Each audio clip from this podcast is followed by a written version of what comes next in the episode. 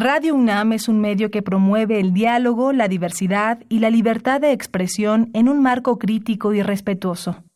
Los comentarios expresados a lo largo de su programación reflejan la opinión de quien los emite, mas no de la radiodifusora.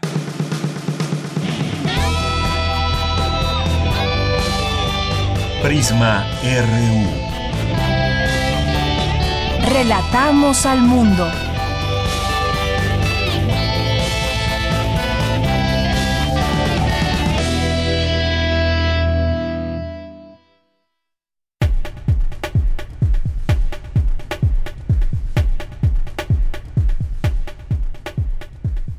Muy buenas tardes, sean todos ustedes bienvenidos, todos aquellos que están en sintonía con nosotros en el 96.1 de FM. Esto es Radio UNAM y este es el programa Prisma RU. Con mucho gusto les abrimos los brazos para que nos escuchen, eh, sigan con nosotros en esta señal y nos acompañen a lo largo de estas dos horas, de aquí a las 3 de la tarde. Yo soy Deyanira Morán y a nombre de todos mis compañeros los invitamos a que se queden aquí, a que participen, a que también nos hagan comentarios de los temas que aquí vamos presentando todos los días. Tenemos una agenda diversa de temas, de temas que nos parece importante eh, platicar y presentarles al análisis. En este día, jueves 10 de octubre, vamos a tener eh, un enlace al Festival Internacional Cervantino en un momento más, allá con nuestra compañera Virginia Sánchez, que se encuentra trabajando allá y disfrutando a la vez también de todo esto que ofrece este festival. Y para quienes estén eh, todavía planeando ir a este sitio, pues muchas sorpresas se encontrarán. Aquí les vamos a dar una probada de todo eso porque son muchas, muchas actividades y todavía es tiempo porque está empezando el festival. Vamos a hablar también de, eh, y bueno, pues desde ahora comentarlo, señalarlo con ustedes. Eh, estamos teniendo estos días, cada día, un premio Nobel que se anuncia y en esta ocasión se anunció, ya se dio a conocer el premio Nobel de Literatura 2019 eh, eh, para la polaca Olga Tokarczuk.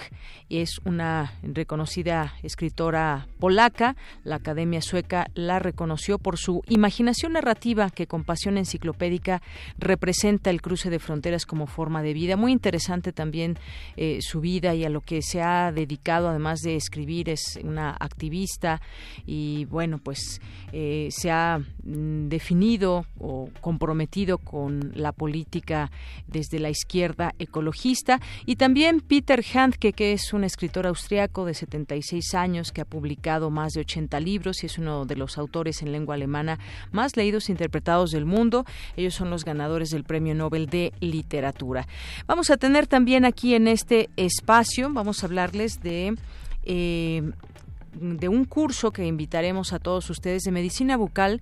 Es muy eh, interesante la manera en cómo lo plantean también y va a ser los próximos los próximos tres días de octubre 14 15 y 16 de octubre. Si les interesa bueno aquí hablaremos de las enfermedades que hay desde la boca. Si tienen alguna duda en este momento alguna pregunta no la, no la pueden hacer llegar porque ellos estarán aquí con nosotros en un momento más. La doctora Patricia Pérez Ríos que es coordinadora del área de medicina bucal del servicio de dermatología del Hospital General de México. Y también el doctor Gibran Ramos López. Ellos nos, nos acompañarán aquí hoy, así que pues no se lo pierdan. Si tienen preguntas, como les digo, ya no las pueden hacer llegar desde este momento. Y también vamos a platicar en nuestra segunda hora con Sofía Guadarrama Collado, que es autora del bestseller Coatl, y en esta ocasión nos va a platicar sobre este libro La conquista de México Tenochtitlán, un libro en donde se aborda la conquista desde la perspectiva de los mexicas, así que pues ella también nos acompañará aquí en cabina el día de hoy. Tenemos hoy la Gaceta UNAM, tenemos también hoy la sección de Cinemaedro con el maestro Carlos Narro para hablar de cine. Seguramente nos platicará de Joker, pero bueno, vamos a vamos a esperar. Si ustedes ya la vieron, mándenos también sus impresiones. Hubo ahí algunas opiniones muy eh, muy claras de todo esto y cómo lo comparan también con lo que está sucediendo en Estados Unidos. Por, ahí Michael Moore eh, mm, plasmó a través de Facebook una interesante opinión al respecto de la película. Y vamos a tener también hoy aquí en Cultura. Tamara nos va a platicar de la Feria Internacional del Libro, la FIL Zócalo 2019 y de la obra Locura. Vamos a tener también aquí la información universitaria de México y del mundo. No se lo pierdan todo esto y más hoy aquí en Prisma RU. Recuerde, arroba Prisma RU es nuestro Twitter, eh, Prisma RU nuestro Facebook y nuestro teléfono 5536 43 39. Desde aquí, relatamos al mundo. Relatamos al mundo. Relatamos al mundo.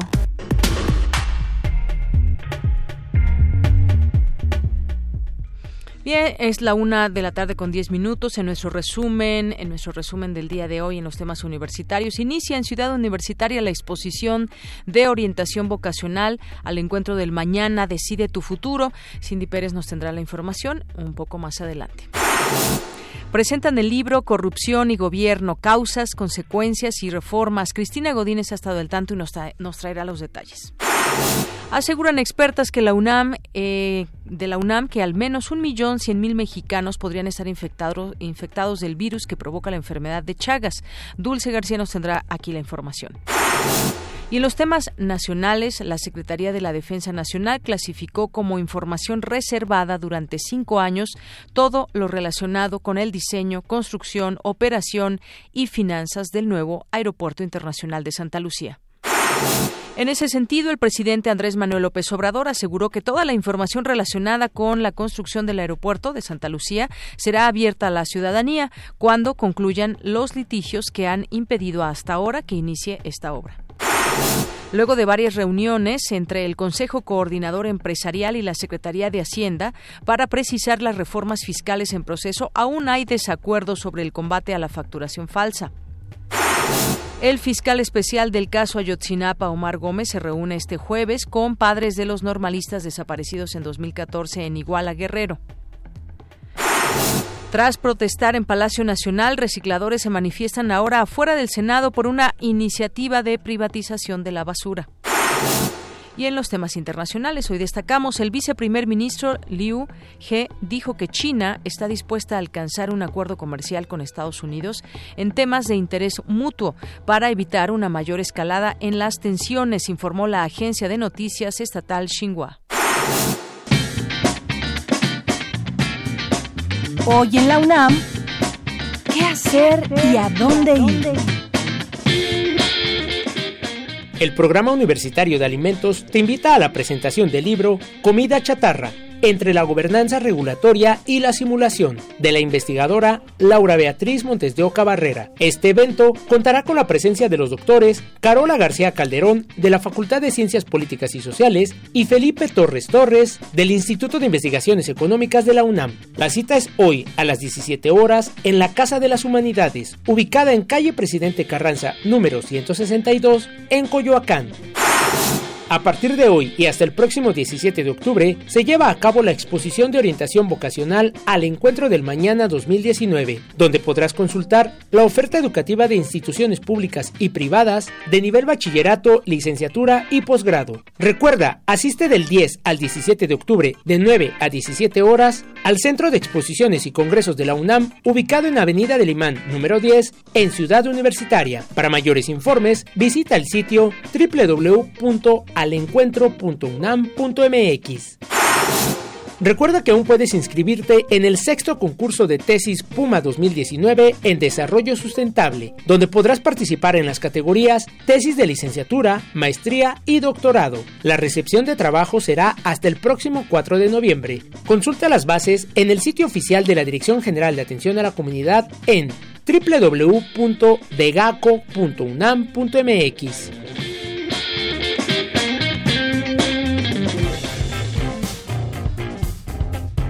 Campus RU. Una de la tarde con 14 minutos en nuestro campus universitario. El representante permanente de México ante la ONU, Juan Ramón de la Fuente, participó en el debate sobre las medidas para eliminar el terrorismo internacional, en donde a nombre de México condenó los actos de terrorismo, como el ocurrido el pasado 3 de agosto en El Paso, Texas. La intervención del ex rector de la UNAM en el debate de la sexta comisión de la ONU responde a la preocupación de México por la propagación de los discursos de odio y la supremacía racial en contra de la población, población de origen latino en los Estados Unidos y el acceso indiscriminado a armas de fuego de alto poder. Escuchemos a Juan Ramón de la Fuente. México está convencido de que la única forma de combatir eficazmente al terrorismo es mediante la aplicación estricta del Estado de Derecho, en pleno apego al derecho internacional y a la Carta de las Naciones Unidas. Debemos asegurar que la lucha contra el terrorismo no menoscabe el otorgamiento de asistencia humanitaria de conformidad con el derecho internacional humanitario. Tampoco pueden ni deben permitirse los abusos en el uso de la fuerza, ni violaciones a los derechos humanos, bajo el pretexto del combate al terrorismo. Bien, pues estas fueron las palabras de Juan Ramón de la Fuente en este marco y en este contexto. Vamos ahora con mi compañera Cindy Pérez Ramírez. Inicia en la UNAM la exposición de orientación vocacional al encuentro del mañana 2019. Decide tu futuro. ¿Qué tal, Cindy? Muy buenas tardes. Adelante. Auditorio de Prisma RU de Yanira, muy buenas tardes, es un gusto saludarte. Con el objetivo de apoyar a los estudiantes en la elección de su futuro académico y profesional, la exposición brinda información relevante acerca de la oferta académica, así como de los apoyos y servicios que ofrecen la UNAM y otras instituciones educativas para propiciar el desarrollo personal y social de los asistentes. Estas son las palabras de Germán Álvarez Díaz de León, director general de Orientación y Atención Educativa de la UNAM, durante la inauguración del encuentro. Es un programa anual que ayuda a la toma de decisiones. Durante los meses que anteceden este evento realizamos actividades con otras instancias de la UNAM. Aplicamos alrededor de 25 mil instrumentos vocacionales denominados ProUNAM e Invoca, cuyos resultados se le dan a los directivos y a los alumnos para que sepan cómo están en este AM y puedan tomar buenas decisiones, no únicamente los muchachos, sino también las autoridades de la universidad.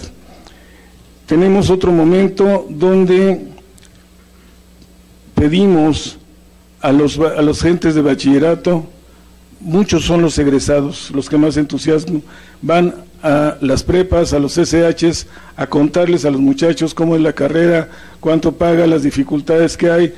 Híjole, son más efectivos que cualquier folleto que imaginemos.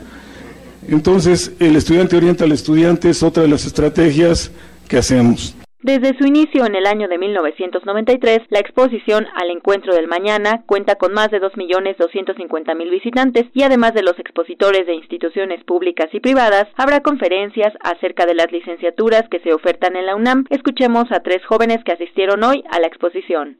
Nos dieron así como eh, la opinión de que si queríamos venir y pues a mí me agradó porque aún la verdad no sé qué quiero estudiar. Quiero checar para ¿Cómo había hecho? Para educadora. Bueno, yo me llamo Diana Ramírez, vengo del CBT Miguel Torres. Ah, igual nos hicieron la invitación para venir y pues como todavía no sabemos qué queremos estudiar, pues estamos viendo las carreras, eh, los beneficios que podemos obtener, qué se especializan y todo el currículo de las materias. Y sí, porque tienes un amplio más conocimiento de las carreras que hay, de lo que te gusta o qué tal si no te gusta la carrera y eh, puedes encontrar otra. Fernanda vengo del CBT y pues me agradó la idea de venir porque pues como que tengo idea más de conocer y qué puedo hacer. Pues sí, estoy en dos opciones, que es educadora y diseño. Deyanira, esta exposición de orientación vocacional al encuentro del mañana Decide tu futuro estará hasta el 17 de octubre en un horario de 9 a 17 horas en el Centro de Exposiciones y Congresos de la UNAM, ubicado en Avenida del Imán, número 10. Hasta aquí el reporte. Muy buenas tardes. Gracias, Cindy. Bueno, pues ahí está esta exposición de orientación vocacional que resulta ser muy importante para quienes están también definiendo, definiendo su futuro, que van a estudiar y bueno, pues ahí hay un apoyo muy grande este evento de nuestra universidad. Bien, vamos a continuar ahora con Dulce García. Se cumplen 110 años del descubrimiento de la enfermedad de Chagas.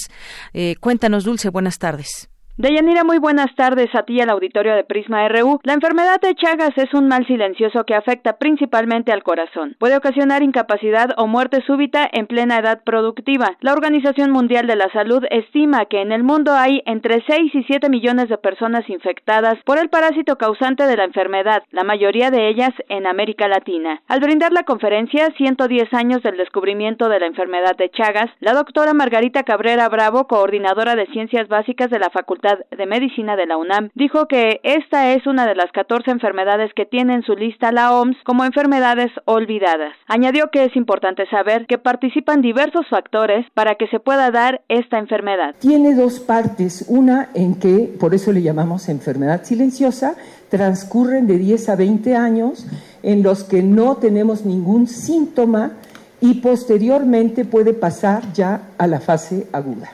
México es considerado con más de un millón, se dice que alrededor de un millón cien mil individuos infectados por tripanosoma. En al menos 21 países de América Latina se encuentra la enfermedad de Chagas y al menos 6 millones de personas podrían estar infectadas, mientras que hay 12.000 muertes por año por esta causa. Debido a esto, México realiza una prueba a personas que van a donar sangre, pero hace falta mayor prevención. La doctora Paz María Salazar, jefa del Departamento de Microbiología y Parasitología de la Facultad de Medicina, habló de las afecciones cardíacas que puede provocar la enfermedad de Chagas. Es un parásito que puede invadir cualquier célula de nuestro cuerpo, cualquiera, excepto, como ven ustedes ahí, el eritrocito. Ese no, es el único que no invade.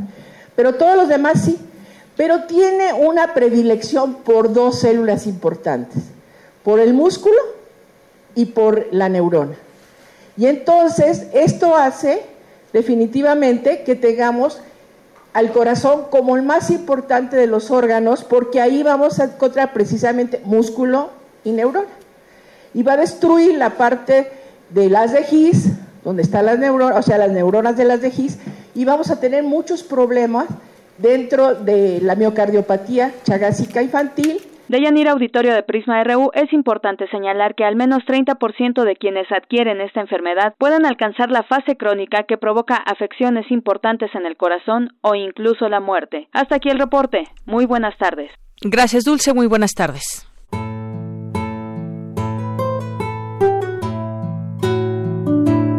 Festival Internacional Cervantino 2019.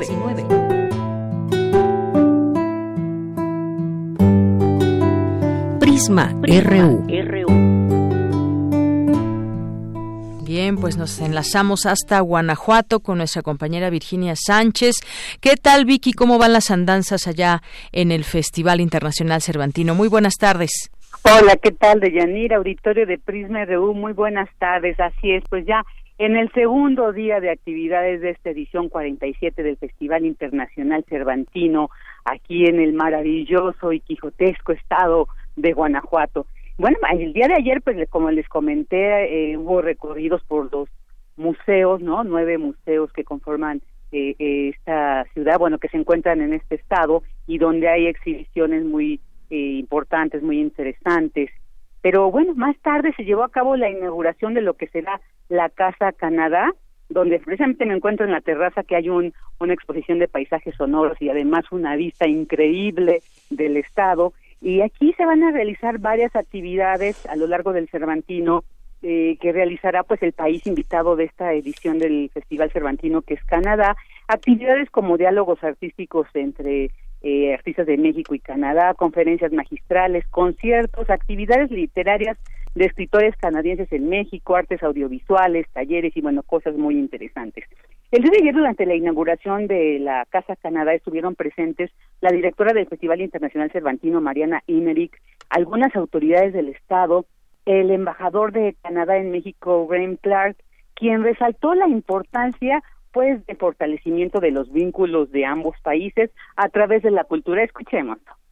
Estoy convencido que después de estos 19 días de conversaciones artísticas, intercambios culturales, encontraremos aún más razones para sentirnos orgullosos de nuestras relaciones bilaterales y hallaremos nuevos puntos en común entre nuestras expresiones culturales y artísticas. Y bueno, asimismo estuvo presente la secretaria de Cultura Alejandra Fraustro, quien por cierto dijo se juntan aquí sus dos patrias, Guanajuato y Guerrero, y escuchemos lo que destacó sobre esta 47 edición de este Festival Internacional Cervantino. Por eso celebramos que este festival número 47 justamente ponga en el centro la diversidad cultural y las migraciones nos hará reflexionar sobre la contemporaneidad de nuestro mundo y nos hará gozar a través de la música, de las artes escénicas y las artes visuales, todo aquello que se lleve en las plazas, en las calles que son escenario privilegiado en una ciudad como Guanajuato. Felicidades al Cervantino. Muchas gracias a Canadá por haber aceptado ser el país invitado en esta edición y estoy segura que estos 75 años que conmemoramos de relaciones diplomáticas se convertirán en muchos hilos de puentes culturales que tejerán muchísimos años más. Y bueno, es que cabe resaltar y señalar y recordar que el eje temático de este festival de este año es el tema de migraciones y bueno, en torno a ello también se realizarán muchas actividades. Posterior a esta inauguración de la Casa Canadá, se llevó a cabo en la sala de prensa Carlos Jiménez un reconocimiento que anualmente se otorga en el marco del festival alguna figura destacada del ámbito y esta vez fue para el reportero y fotógrafo José Manuel Carrillo, pues quien ha luchado por el periodismo cultural, el cual el mismo Carrillo señaló en este estado de Guanajuato y en particular en los medios impresos ha estado muy restringido, por lo que los medios electrónicos ahora son su campo de acción. Pero también nos dirigió un mensaje sobre lo que desde su experiencia debemos mantener los periodistas. Escuchemos. Nos tenemos que preocupar por escribir mejor, por utilizar los medios electrónicos que ahora tenemos a nuestro alcance. Escribir mejor, insisto, incluso tan solo hasta en los mensajes que mandamos por celular, ¿no? Escribir más y mejor e involucrarnos con las actividades que hay en nuestro barrio. Yo imagino la Ciudad de México, hay, hay mucha actividad cultural, entonces pues involucrarse ahí en, la actividad de los barrios, de la gente, eso es importante. Así es, él hacía este llamado de hay que ir a los barrios como periodistas y rescatar. Hay mucho del quehacer artístico que se da en, en estos espacios. Y bueno, pues ya para finalizar, estamos escuchando eh, de fondo a los que se encargaron de inaugurar este, ya formalmente, este 47 Festival Internacional Cervantino. Estamos escuchando pues la voz armoniosa y sublime de Lido Pimienta, una cantautora nacida en Colombia y nacionalizada canadiense que con su disco La Papesa lanzado en, lanzado en 2016 obtuvo gran reconocimiento internacional como el Premio Polaris 2018 con sus cantos enarbolando el empoderamiento femenino, la reivindicación de las razas, de los registros culturales que deja a su paso la migración de los humanos y bueno, que es el tema rector de esta edición. Lido estuvo acompañada por el colectivo canadiense Tribe Called Red, quien a ritmo electrónico y con unos audiovisuales de fondo muy bonitos, muy interesantes, todo un, un, juego de percusiones, hay dos músicos más, y la participación de bailarines mexicanos que representan pues los bailes de los barrios y de muchas etnias originarias cautivaron definitivamente al público que se concentró en la noche de ayer en la explanada de la Liga de Granaditas para este acto inaugural de este festival que se llevará a cabo hasta el 27 de octubre en esta ciudad, además también patrimonio cultural de la humanidad como fue reconocida por la UNESCO en 1998. Y bueno, pues también recordarles que vivir la experiencia del Festival Cervantino en Guanajuato pues es mágica, ¿no? Se conjuga además de todas estas expresiones propuestas que vienen de muchos países, de muchos estados, pues también la belleza de, de, este de Guanajuato. Pero para quienes no pueden venir, no es tan fácil venir hasta acá, pues recordarles que este circuito cultural estará recorriendo más de 20 estados de la República Mexicana, así que pues para que estén atentos y disfruten algunas de estas actividades que van a llegar a otros lados. También quiero mencionarles una actividad muy sobresaliente que se llevará a cabo el día de hoy para eh, correspondiente al estado invitado de esta edición que es Guerrero, va a ser la gala guerrerense donde se va a presentar la Orquesta Filarmónica de Acapulco, quienes estarán bajo la dirección de Eduardo Álvarez y estarán acompañados por el flautista Horacio Franco y el pianista Jorge Federico Osorio y presentarán una gala guerrerense que incluye la misa solemne a Nuestra Señora de la Luz de Margarito Damián Vargas. Bueno, pues esto es parte de lo que se está viviendo y se vivirá en este segundo día de la 47 edición del Festival Internacional Cervantino desde Guanajuato. Pues muy bien, Vicky, muchas cosas, muchas actividades que hay por disfrutar. Quienes puedan ir, de verdad que no se van a arrepentir. Es muy, muy eh, este ambiente que se vive, estos lugares sede que también tienen mucha historia, mucha cultura.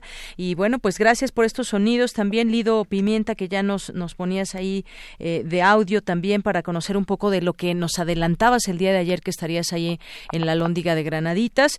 Y bueno, pues vendrán muchas más cosas, actividades y muestras sobre el estado de Guerrero, también sobre Canadá, sobre este país que es también invitado. Y ya conoceremos más de esto a lo largo de la semana. Vicky, muchas gracias. Gracias a ti y a todos ustedes. Un abrazote. Un abrazo. Hasta luego. Queremos escuchar tu voz. Nuestro teléfono en cabina es 55 36 43 39. Porque tu opinión es importante, síguenos en nuestras redes sociales, en Facebook como Prisma RU y en Twitter como arroba PrismaRU. Relatamos al mundo. Relatamos al mundo.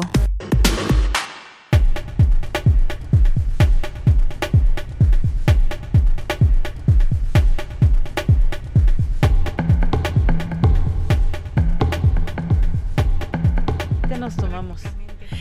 Bueno, pues ya y ahora ya nos vamos a escuchar también mejor porque ya están con nosotros aquí los doctores que nos van a invitar a este curso de medicina eh, bucal los próximos 14, 15 y 16 de octubre y pues se los presento antes que otra cosa. Aquí nos están acompañando, todavía tomándose algunas fotos para nuestras redes sociales. Le doy la bienvenida a la doctora Patricia Pérez Ríos, que es coordinadora del área de medicina bucal del Servicio de Dermatología del Hospital General de México. ¿Qué tal, doctora? Bienvenida. Gracias, es un placer estar en esta ocasión contigo. Muchísimas gracias. Y el doctor Gibran Ramos López, que también nos acompaña aquí en cabina. Doctor, bienvenido. Muchas gracias, es un gusto. Pues para nosotros también es un gusto que nos vengan a hacer esta invitación de manera personal y a todo nuestro público que nos está escuchando a este curso de medicina bucal ya el número 19. Platíquenos de qué trata. Aquí tenemos algunos algunos temas y son tres días de intensa actividad que se van a llevar a cabo en el Hospital General de México, doctor Eduardo Lisiaga.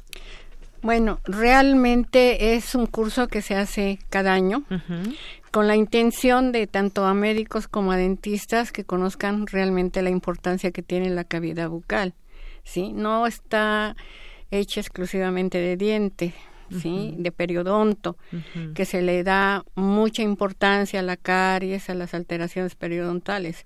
La cavidad bucal es un foco rojo del organismo, donde está, eh, pues, eh, digamos, la abarcan tanto padecimientos propios de la, de la misma cavidad bucal como de origen sistémico.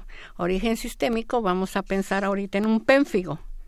Un pénfigo, ¿sí? ¿Qué es un pénfigo? Es una alteración inmunológica que afecta dependiendo de las desmogleínas, hablando médicamente, sí, si son afectadas la 1, la 2, la 3, etcétera, ¿no? Si son qué tipo de desmogleínas son las que están afectadas más.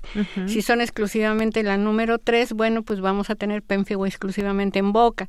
Si están afectadas las dos, entonces vamos a tener un pénfigo diseminado, ¿sí? Que va a abarcar piel y mucosas. En una persona diabética, eh, antes de que se sepa que es diabética, pues va a tener halitosis, un olor que le llaman cetónico, que es un olor como a manzana podrida, que es muy conocido.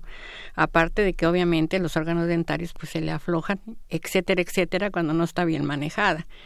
Esas son, digamos, las patologías sistémicas, algunas, porque eh, son muchísimas, ¿no? Y la cavidad bucal pues tiene lesiones propias como son las aptas, que también son más comunes, digamos, las son como las postemillas, digamos. No, las postemillas son, los abscesos que tienen los dientes cuando tienen una caries profunda y hacen un absceso. Normalmente se les llaman comúnmente postemillas o o abscesos, ¿no? No, no, no. Las aptas son unas lesiones que se presentan periódicamente en la cavidad bucal, que también son de origen inmunológico, que se pueden desarrollar por cambios de temperatura, por hormonas, por traumatismos, etcétera, ¿Y que son internas o también externas? No, son exclusivamente de la cavidad bucal, son internas, ¿sí? se presentan en la cara interna del labio, de las mucosas y de la lengua. Y lo que sí es muy importante es diferenciarlo del herpes, ¿sí? Porque lamentablemente en muchas ocasiones las aptas me las confunden con herpes y le dan medicación para herpes durante meses y no son no es herpes. Y las que verdaderamente son herpes me las tratan como aptas. de, desafortunadamente la cavidad bucal en muchos años, hace muchos años se le consideraba exclusivamente órganos dentarios y periodonto, que es el, el que sostiene el órgano dentario. La realidad de las cosas es que la patología que afecta a la cavidad bucal es extraordinariamente extensa y no podría yo en una sola entrevista platicarte claro de todo Sin lo que embargo, se trata. me parece, doctora, doctor, que es muy importante también que conozcamos la manera de cuidar nuestra nuestra cavidad bucal. Hay distintas enfermedades en labio, en lengua. Bueno, aquí veo algunas fotografías de este curso que se llevará a cabo. Me gustaría que nos platiquen quizás de las enfermedades más comunes que nos pueden que nos pueden afectar en, en nuestra boca. Pues hemos encontrado muchas enfermedades en la experiencia que he tenido. Este, pues por ejemplo, enfermedades inmunológicas, pueden ser bacterianas. Y este, Micóticas. micóticas también, era lo que precisamente luego vemos en el hospital y, y hemos estado tratando. Inclusivemente este es importante porque sabemos que la, la boca es la entrada de todo de todas las enfermedades y podemos encontrar muchas enfermedades y gran variedad de signos que nos pueden decir este paciente tiene esta enfermedad. Que muchas veces como médicos nos cuesta mucho este les cuesta mucho dif- ver este qué enfermedad tiene. Y también en esta manera de que encontramos en la patología oral encontramos gran variedad de, de, de lesiones que nos pueden este, llevar a cabo de que este paciente puede tener esto o puede tener esta enfermedad. Hay muchas, muchas enfermedades, pero ¿cuáles, digamos, son las más comunes? Las que llegan los pacientes a su consultorio y les dicen algo tengo en la boca. ¿Cuáles son las más? Keilitis actínica. La keilitis actínica se va a presentar en el labio inferior. Normalmente es por afectación solar. ¿Sí? ¿Por Es- exposición al sol? Sí.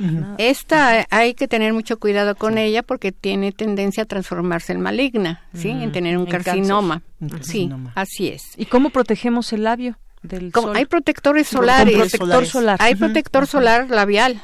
Ya existen. O sea, no importa el color de tu piel. El sol está tan intenso, está tan agresivo, que el color ya de la piel pasó a la historia, ¿no? Antiguamente se decía que las pieles blancas eran más, susceptibles. Los Ahorita morenitos como yo, por ejemplo, también. no, para podemos- nada, tú eres muy blanca. Sí. Pero Más realmente o menos. hay que proteger todo tipo de piel, ¿sí?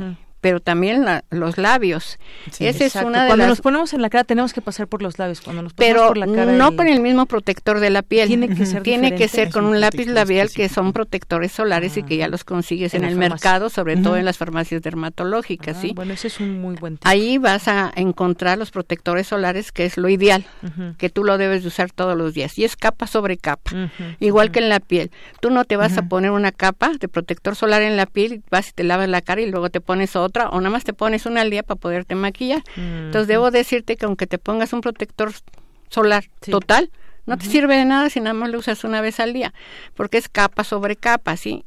Yo en Claro, lo Eso es personal- algo muy importante porque muchas veces yo le he preguntado a gente que usa protector protector solar y me dicen solamente lo- me lo pongo en la mañana y ya, me no, protege todo el día. lo ideal es poner capa sobre capa y yo lo Ah. que recomiendo es a veces que lo pongan a las 7 de la mañana antes de salir de su casa, Ujú. 11 de la mañana, 1 de la tarde y 4 de la O tarde. sea, tres, cuatro veces al día. sí, que son las horas más severas, ¿no? De calor, de sol y, Y lo de que más todo. llama la atención es que no podría decir yo que una gran mayoría lo haga actualmente. Es la No. minoría No, la que la lo hace. No, es, son muy pocos. Lamentablemente los que lo hacen son los que ya tienen problemas labiales. Bueno, entonces esa es una primera recomendación. Usemos protector labial todos los días, además Así de es. la cara. ¿Qué otra enfermedad común de la boca? podemos Las aptas son de origen inmunológico y son muy comunes y se presentan relativamente, entre comillas, fácilmente, ¿no? Las- sea por cambio de temperatura, de Sí, clima. hormonal, Ajá. etcétera, sí. Una baja de la inmunidad también te puede provocar aptas. Pero no son peligrosas, digamos. Normalmente el apta no, pero sí por ejemplo, tienes alteraciones gástricas, algún problemita por ahí, también la, los padecimientos de gastroenterología te provocan aptas, como la enfermedad de Crohn, ¿sí? Y entonces te sirven, vuelvo a repetirte, te sirven de focos rojos para percatarte que algo está mal. ¿Sí? Que tú te sientes mal del estómago, que tienes otros signos y síntomas y además aptas, entonces debes de acudir con un gastroenterólogo, ¿no? Para ver qué es lo que está sucediendo. Porque si exclusivamente tienes aptas y no tienes ninguna otra alteración, no tienes ninguna otra sintomatología, ni molestia, ni nada de nada, las aptas cursan así. Son prácticamente, entre comillas, asintomáticas, porque sí duelen.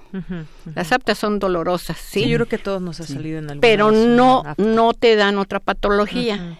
Pero si tienes aptas, si tienes una patología gástrica, Se puede comunicar, digamos, entonces el apta te está sirviendo de foco rojo para que te atiendas. ¿sí? No es tan sencillo hablar de las patologías de la cavidad bucal, porque muchas de ellas te ayudan a tener el cuadro correcto del diagnóstico final. ¿Sí? Te ayudan. No, no puedes tú separarlas. De ahí la importancia de hacer una buena historia clínica y un obvio, un buen interrogatorio, porque eso te va a ayudar a darte cuenta qué tipo de padecimiento puede estar presentando el paciente. Muy bien. Ahora me gustaría que ya nos vayan invitando a este evento próximo que se llevará a cabo 14, 15 y 16 de octubre. ¿Dónde, quiénes están invitados? ¿Cuáles son algunos de los temas a tratar? Bueno, este, el curso va a ser el lunes 14, martes 15 y miércoles 16. Vamos a hablar de infecciones, este, bueno, de infecciones y padecimientos inmunitarios. Este, ahorita está invitado este para médicos, odontólogos residentes y este personal, este, de la salud para, todo el personal de la salud, que se quisiera, este, y entonces Vamos a iniciar el lunes precisamente con el químico farmacobiólogo Javier Araiza Santibáñez con aspectos generales de la microbiota de la cavidad bucal. Esa microbiota es fundamental porque es la que te ayuda prácticamente a que tu boca esté bien y que tienes que conocerla. Cuando se altera esta microbiota es cuando nosotros vamos a encontrar otro tipo de alteraciones, ¿no? Por ejemplo, las micosis las micosis que son ocasionadas en pacientes que son radiados, en pacientes que tienen mm. cáncer, en pacientes con diabetes, mellitus, etcétera, ¿no? Entonces, una alteración de la microbiota te va a reflejar un padecimiento. Después también, dentro de la micología, tenemos al, al doctor Alejandro Bonifaz Trujillo, que es extraordinario en la micología, es el micólogo del servicio, y él nos va a hablar de los diferentes tipos de micosis que existen en la cavidad bucal. Eso sería el primer día a grandes la, la este celulitis bacteriana eso de celulitis me sonó como que se encuentra en otra parte de nuestra de nuestra piel por ejemplo no lo que pasa es que nosotros le llamamos celulitis cuando tenemos una infección ya sea en el cuello o en la cara sí y es a consecuencia de bacterias. Entonces eso también amerita un tratamiento especial y obviamente hay que diagnosticarlo. La osteomielitis se puede dar a nivel de cualquier parte del hueso, en cara, en piernas, en, donde tú quieras. De hecho, yo soy de las que siempre digo que la boca no flota en el aire, ni el diente, ni la lengua, ni tu corazón, ni tu estómago, ni tu apéndice. Somos un todo. Y como todo debe de ser manejado el paciente. ¿Sí? No puedes aislarlo. No puedes decir me duele el hígado y nada más me dedico al hígado te tienen que checar completamente para evaluar la situación. ¿Por qué? Pues porque el hígado tiene un proceso en el organismo que puede ocasionar alguna otra alteración en otra parte, ¿sí? Pues Entonces somos un todo. E, es, es importante señalar todo esto. Esto es a grandes rasgos los que tenemos el primer día. Se nos va acabando el tiempo. Así es. Pero me gustaría eh, también que pues la gente se entere de todo esto. Esto está dirigido para doctores, gente que se dedica a la salud, pero de esta manera también me imagino que dejan alguna memoria o algo porque pues es importante que conozcamos qué enfermedades nos pueden atacar y cómo se pueden eh, ligar a otras enfermedades y, y sobre todo que reconozcamos nosotros eh, si tenemos algún síntoma que pueda ser alguna enfermedad bucal, porque algunos son síntomas silenciosos, por decirlo. Sí, porque muchos a veces este, tomamos en cuenta de que la boca nada más es caries, nada más es caries y este o gingivitis, gingivitis nada más. Pero aparte de eso también podemos encontrar mucho más lesiones que nos pueden dar signos y que nos pueden dar este guiar hacia hacia otro tipo de diagnóstico, otro tipo de diagnóstico. Y de manera general, ¿cómo podemos conservar sana nuestra boca? ¿Es solamente con el lavado dental? Bueno, hay que tener una buena técnica de cepillado. Es lo primero. ¿sí? Puede sonar fácil, pero no todos lo hacemos correctamente. No, no es tan fácil. Bien hecho el cepillado bucal dura 20 minutos. 20 minutos. 20, minutos. ¿Por sesión? Es decir, si me lavo Sí, con la posición correcta del cepillo. No deben usar cepillos blandos, no deben usar cepillos duros, deben ser medianos. Y debe de darse una vibración en la encía, no con las puntas, sino con el canto. La punta nada más es para limpiar el diente. No es fácil. Es una técnica muy buena, pero funciona. No es necesaria la pasta de dientes. Lo que te hace falta en tu boca es el cepillo, no la pasta. No van a quedar más limpios por usar pasta de dientes. Es sensación de frescura, te da frescura, sientes que tienes la pero boca la limpia. la da el cepillado. Pero el, cepillado, es el que te ayuda a que tu encía no se enferme y a que el diente esté sano, esté limpio. Esa es una, ¿no? La otra sí que te revises, ¿no? Que cualquier cosa que veas en la cavidad bucal como aumentos de volumen, cambios de color, úlceras, de cualquier tipo, debes de acudir con personal que pueda diagnosticarse o que nos los manden al hospital general, ¿no? Al área de dermatología y allá con muchísimo gusto podemos verlos. Pues ya, ya Hasta una mancha, los todo lo que puedas encontrar, ahí podemos estar ahí en el hospital general. Muy bien, pues les quiero agradecer mucho el que hayan venido, el que nos platiquen de estos temas tan interesantes. Como bien decía, doctora, en una entrevista no alcanza para hablar de tantas cosas. No, no, así que, pues, definitivamente. ojalá que en algún otro momento no, nos pues nada más recalcar, ¿verdad?, dónde va a ser el evento, en el auditorio de la Coordinación de Investigación en Salud, ubicado en el tercer piso del edificio de la Academia Nacional de Medicina. Cito en Avenida Cuauhtémoc, 330, anexo Unidad de Congreso del Centro Médico Nacional, siglo XXI, Colonia Doctores. Y pues será un placer recibir a, a todos. Bueno, pues ya escucharon dónde y ya escucharon también todo lo que implica el tener un cuidado, un buen cuidado con nuestra boca. Pues, y doctores. Los que hablen aquí, si ustedes ¿Sí? los mencionan, serán bien recibidos. Muy bien. Pues les agradezco muchísimo a los dos, doctora Patricia Pérez Ríos y el doctor Gibran Ramos López. Muchísimas gracias. Al contrario, gracias, por habernos entrevistado. Queremos escuchar tu voz. Nuestro teléfono en cabina es 55 36 43 39. Porque tu opinión es importante, síguenos en nuestras redes sociales, en Facebook como Prisma RU y en Twitter como arroba PrismaRU. Relatamos al mundo. Relatamos al mundo. Bien, continuamos. Continuamos ahora con mi compañera Dulce García, que nos preparó la siguiente información de los premios Nobel de Literatura 2018 y 2019. El escritor austríaco Peter Hank y la novelista polaca Olga Tokarczuk fueron elegidos como premios Nobel de Literatura 2019 y 2018 respectivamente. El doble premio de los Nobel es la consecuencia de la cancelación del premio del año pasado. Tokarczuk ha sido premiada por su imaginación narrativa, según se mencionó en el fallo, lo que ha logrado con una pasión enciclopédica y que simboliza el traspaso de las fronteras como forma de vida. Por su parte, Hank es reconocido por una obra llena de ingenuidad lingüística que ha explorado la perfidia y la singularidad de la experiencia humana. Con Tokarczuk son ya 15 las mujeres que han recibido el premio Nobel. Olga Tokarczuk nació en Polonia en 1962. Llegó a la literatura desde el oficio de psicóloga en el momento justo en que caía el sistema comunista. Se identifica entonces políticamente con la izquierda. Es además ecologista y vegetariana. Su primer libro fue de poesía, pero su fama se debe a sus novelas. En tanto, Peter Hank bracea con una corriente general. Este austriaco que tomó partido por el bando equivocado en la guerra de los Balcanes ha hecho de su forma de estar en la literatura un camino muy a solas. Algunos de sus títulos dejan ver una de las miradas más lúcidas y libres de la cultura centroeuropea, tales como La soledad del portero ante el penalti.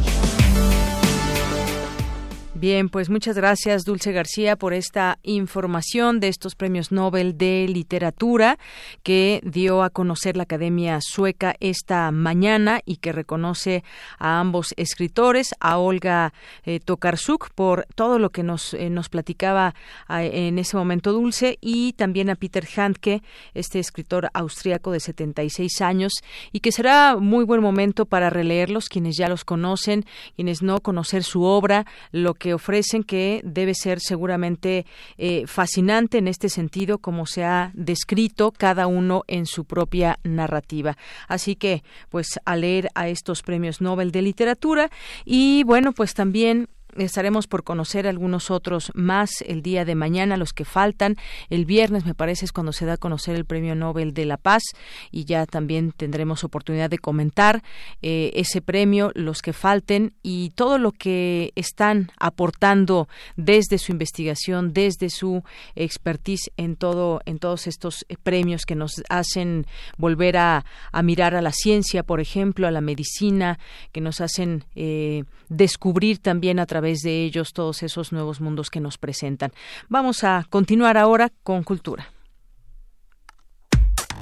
Relatamos al mundo.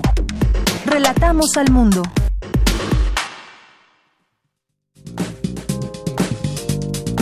Cultura RU.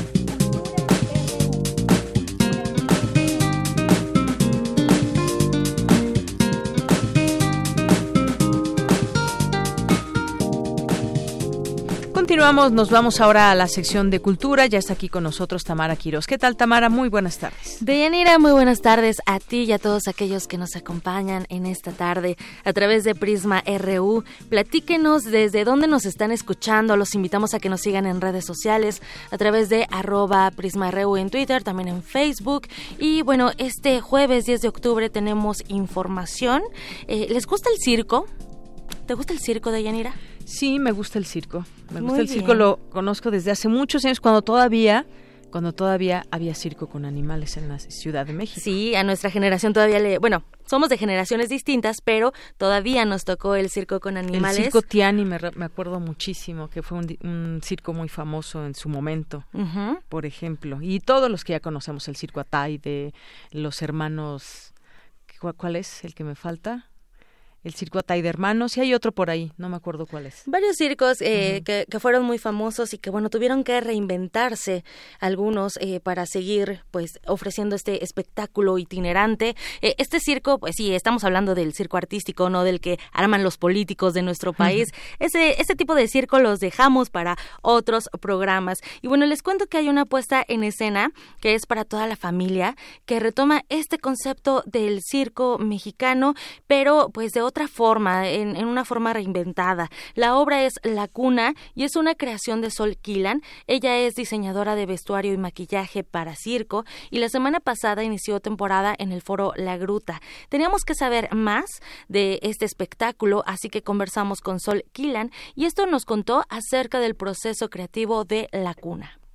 La cuna surge a partir de la prohibición del uso de animales en los circos, un evento que modificó la manera en la cual se hace circo. Yo como vestuarista me preguntaba qué podría hacer para aportar a esta situación. Y para mí la cuna es cómo todos podemos ayudar a que el circo no muera esta forma de circo, porque si hay circo contemporáneo, si hay otras maneras, pero esta obra rescata los personajes principales del circo, rescata al clown, rescata a la domadora, al hombre fuerte, la funambulista. Entonces, esa fue parte de la inspiración, junto con Ricardo Bell, que fue uno de los payasos más queridos de México entonces yo dije, bueno, a través del clown nosotros podemos invitar a la gente a que entre en escena, que ponga vestuarios y juntos hagamos el espectáculo para revivir el circo. Literal, en este espectáculo, pues el público eh, va a ser un protagonista. Se arma la fiesta circense, es para todas las edades. Y si quieren formar parte de este circo a través de la pieza teatral La Cuna, pues les cuento que pueden ir todos los domingos a la una de la tarde al Foro La Gruta del Centro Cultural Helénico. El Centro Cultural Helénico se ubica en Avenida Revolución 1500 en la colonia Guadalupe Inn. Eh, seguro se la van a pasar bien La verdad es que el diseño de vestuario eh, es colorido, es agradable, eh, es impresionante. Y bueno, Sol Kilan trabajó con el eh, de cerca con el Cirque du Soleil, entonces pues sin duda ofrece otra perspectiva del ciclo, del ciclo, del circo, así que se los recomendamos.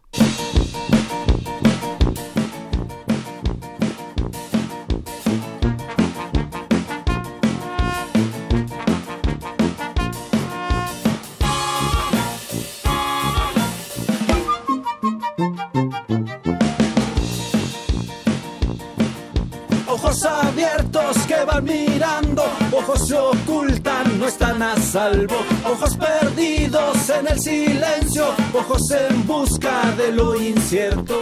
Y ya los queremos poner a bailar, escuchamos Ojos, canción que da nombre al trabajo musical más reciente de Triciclo Circus Band, y es que esta banda mexicana sonará en el Zócalo de la Ciudad de México. Ellos ofrecerán un concierto como parte de la décima novena edición de la Feria Internacional del Libro en el Zócalo de la Ciudad de México. Vaya, la FIL Zócalo 2019, que inicia mañana 11 y estará hasta el 20 de octubre. En esta edición les cuento que se tienen planeadas cerca de 600 actividades y participan 370 sellos editoriales. Como cada año, en este encuentro, por supuesto, se realizarán charlas, talleres y homenajes también a personas, a personajes importantes que han marcado la historia de nuestro país y de nuestra cultura literaria. Se recordará a la escritora Elena Garro, eh, pionera del realismo mágico y de la literatura en la literatura mexicana, a 21 años de su fallecimiento.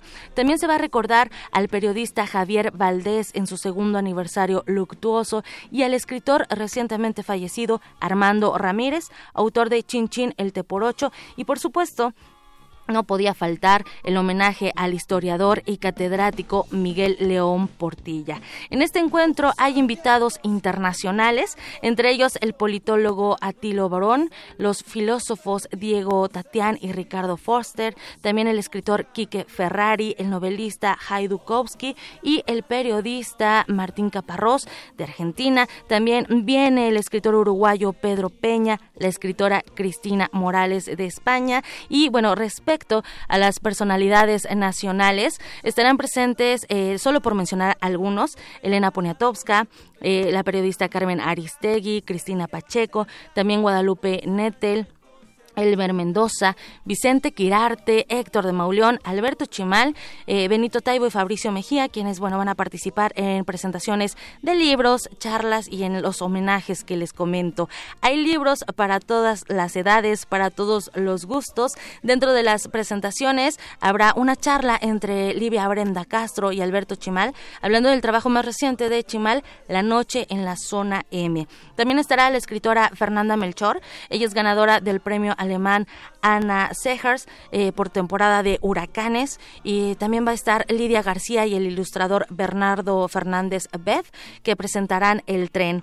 También dentro de estas presentaciones y de estas charlas estará Luis Jorge Bone, quien presentará su libro más reciente, Toda la soledad del centro de la Tierra. En este libro lo que encontramos es una historia que nos transporta al norte del país, que habla de orfandad, que habla de, soledad, una historia eh, relatada por un niño, un libro con un ritmo y un manejo de la narrativa impresionante, hay silencios, hay distancias, todo esto lo logra Luis Jorge Bone. Y bueno, vamos a escuchar más de toda la soledad del centro de la Tierra en voz de su autor, Luis Jorge Bone. Imaginé una historia como las que ocurren en muchos lugares del país, como las que desgraciadamente tenemos y compartimos como pueblo, como sociedad, historias donde el crimen organizado arrasa un pueblo, domina un pueblo, lo diezma, digamos, al grado de que es muy notable que el pueblo no puede volver a ser el mismo antes y después, digamos, de esa entrada o de ese, de ese arrasamiento. Yo creo que uno de los crímenes más imperdonables que hay es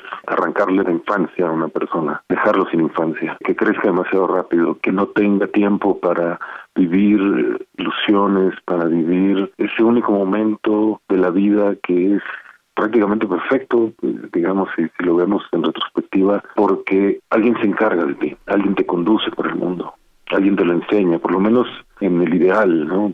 Por lo menos en el ideal. Toda la soledad del centro de la Tierra se estará presentando el 12 de octubre a las 5 de la tarde. Son 10 días de esta feria literaria. Habrá también música, además de Triciclo Circus Band, eh, la banda que ahorita escuchamos al iniciar esta sección. Participarán Calacas Jazz Band, Horacio Franco, Fernando Rivera Calderón. Además, habrá música en lenguas originarias. En el marco de la feria se llevará a cabo el Festival de Poesía en Lenguas Originarias, Voces desde la Raíz, que, bueno, reunirá a más de 15 poetas de distintas latitudes con la intención de celebrar el Año Internacional de las Lenguas Indígenas. También se va a realizar el octavo Festival Internacional de Poesía de la Ciudad de México. También hay sedes alternas de la FIL Zócalo. Serán el Museo del Estanquillo, Colecciones Carlos Monsiváis, el Museo Nacional de las Culturas del Mundo y el Palacio de la Autonomía. Nos vamos a despedir de esta sección con un poco de música. Estamos escuchando La Calaca del álbum Nuevos Retros de eh, Calacas Jazz Band. Y también, ya para finalizar, antes de irnos con, con un fragmento de esta música, tenemos 10 pases dobles para que se vayan al teatro. Estos pases son para que vayan a disfrutar de testosterona. Esta obra es escrita por Sabina Berman y dirigida por Ana Francis Moore.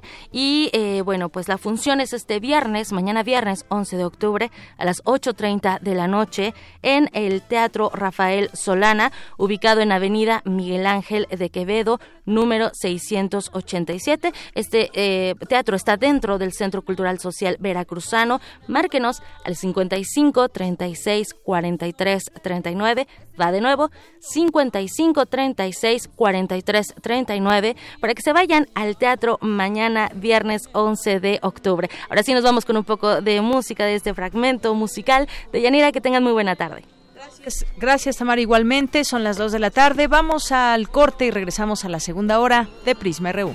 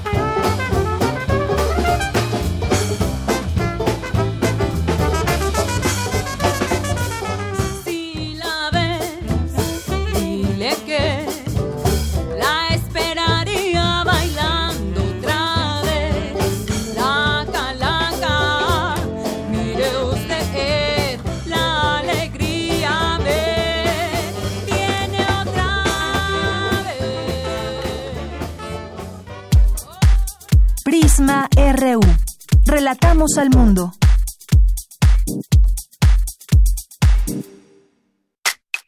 Info Ciudad de México presenta Voces por la Transparencia. En la voz de Adalberto Méndez López, consultor internacional en empresas y derechos humanos. En el mundo, cada minuto se envían alrededor de 188 millones de correos electrónicos vía Internet. Esto significa que las grandes corporaciones de tecnología hoy almacenan una cantidad de información inimaginable. Sin embargo, tu derecho a la protección de datos personales se encuentra salvaguardado gracias a la Ley Federal de Protección de Datos Personales en posesión de los particulares, ley que tiene la finalidad de regular su tratamiento legítimo, así como controlar e informar lo que se hace con esta información a efecto de garantizar la privacidad y el derecho a la autodeterminación informativa de las personas. En 2021, las Naciones Unidas promulgarán un tratado vinculante sobre empresas y derechos humanos y sin duda, el derecho de protección a datos personales será parte del espectro de protección internacional. PRD. El PRD está de regreso para seguir junto a la gente y mejorar tu vida como lo hemos hecho desde hace más de tres décadas. Estamos afiliando con nuevas tecnologías. A lo largo y ancho del país iniciamos una campaña de afiliación para que sigamos construyendo un México más grande y más seguro para ti y para los tuyos acércate al PRD de tu localidad. PRD, cambiando para ser mejores. La educación, según mi punto de vista, es el derecho social por excelencia. ¿Son los derechos humanos compatibles con el neoliberalismo económico? Lo que se quiere es una fiscalía que persiga al Ejecutivo. La acción de inconstitucionalidad y la controversia de constitucionalidad son promovidas normalmente por actores políticos. Precisamente la manera de prevenir es fomentando la igualdad de género. Conocer y defender nuestros derechos es responsabilidad de cada uno. Las voces de los expertos se dan cita en donde la cultura de la legalidad es la meta de cada día. Derecho a debate, temporada, 3. Todos los martes a las 16 horas por el 96.1 de FM. Conduce Diego Guerrero. Te esperamos para continuar en la construcción del Estado de Derecho, porque en la cultura de la legalidad participamos todos. Radio UNAM, Experiencia Sonora.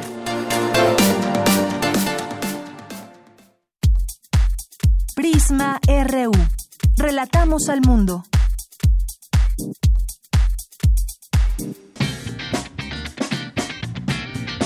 Mañana en la UNAM, ¿qué hacer y a dónde ir? El Centro de Investigaciones y Estudios de Género organiza su vigésimo sexto coloquio internacional La Marea Verde, la lucha por la despenalización del aborto en América Latina, bajo la coordinación de la doctora Marta Lamas, antropóloga y catedrática mexicana.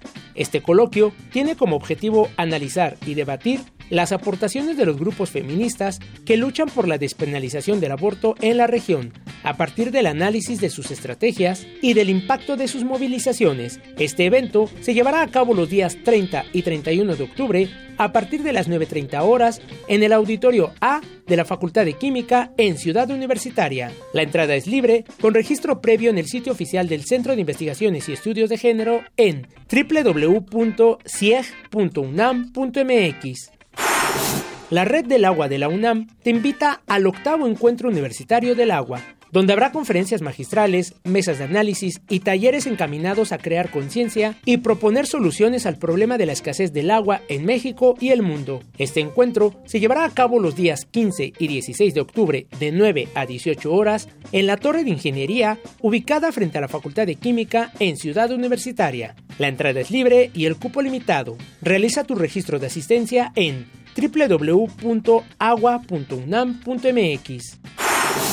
La Escuela Nacional de Lenguas, Lingüística y Traducción te invita a la degustación y charla Alimentación Sustentable, donde podrás aprender recetas de platillos vegetarianos con la finalidad de mostrar la sencillez en la preparación y los nutrientes que aportan estos, además de una charla de experiencias y alternativas para reducir el consumo de carne, así como los vasos, platos y utensilios desechables. Asiste mañana 11 de octubre a las 14.30 horas al vestíbulo del auditorio Rosario Castellanos de la Escuela Nacional de Lenguas, Lingüística y Traducción en Ciudad Universitaria. La entrada es libre.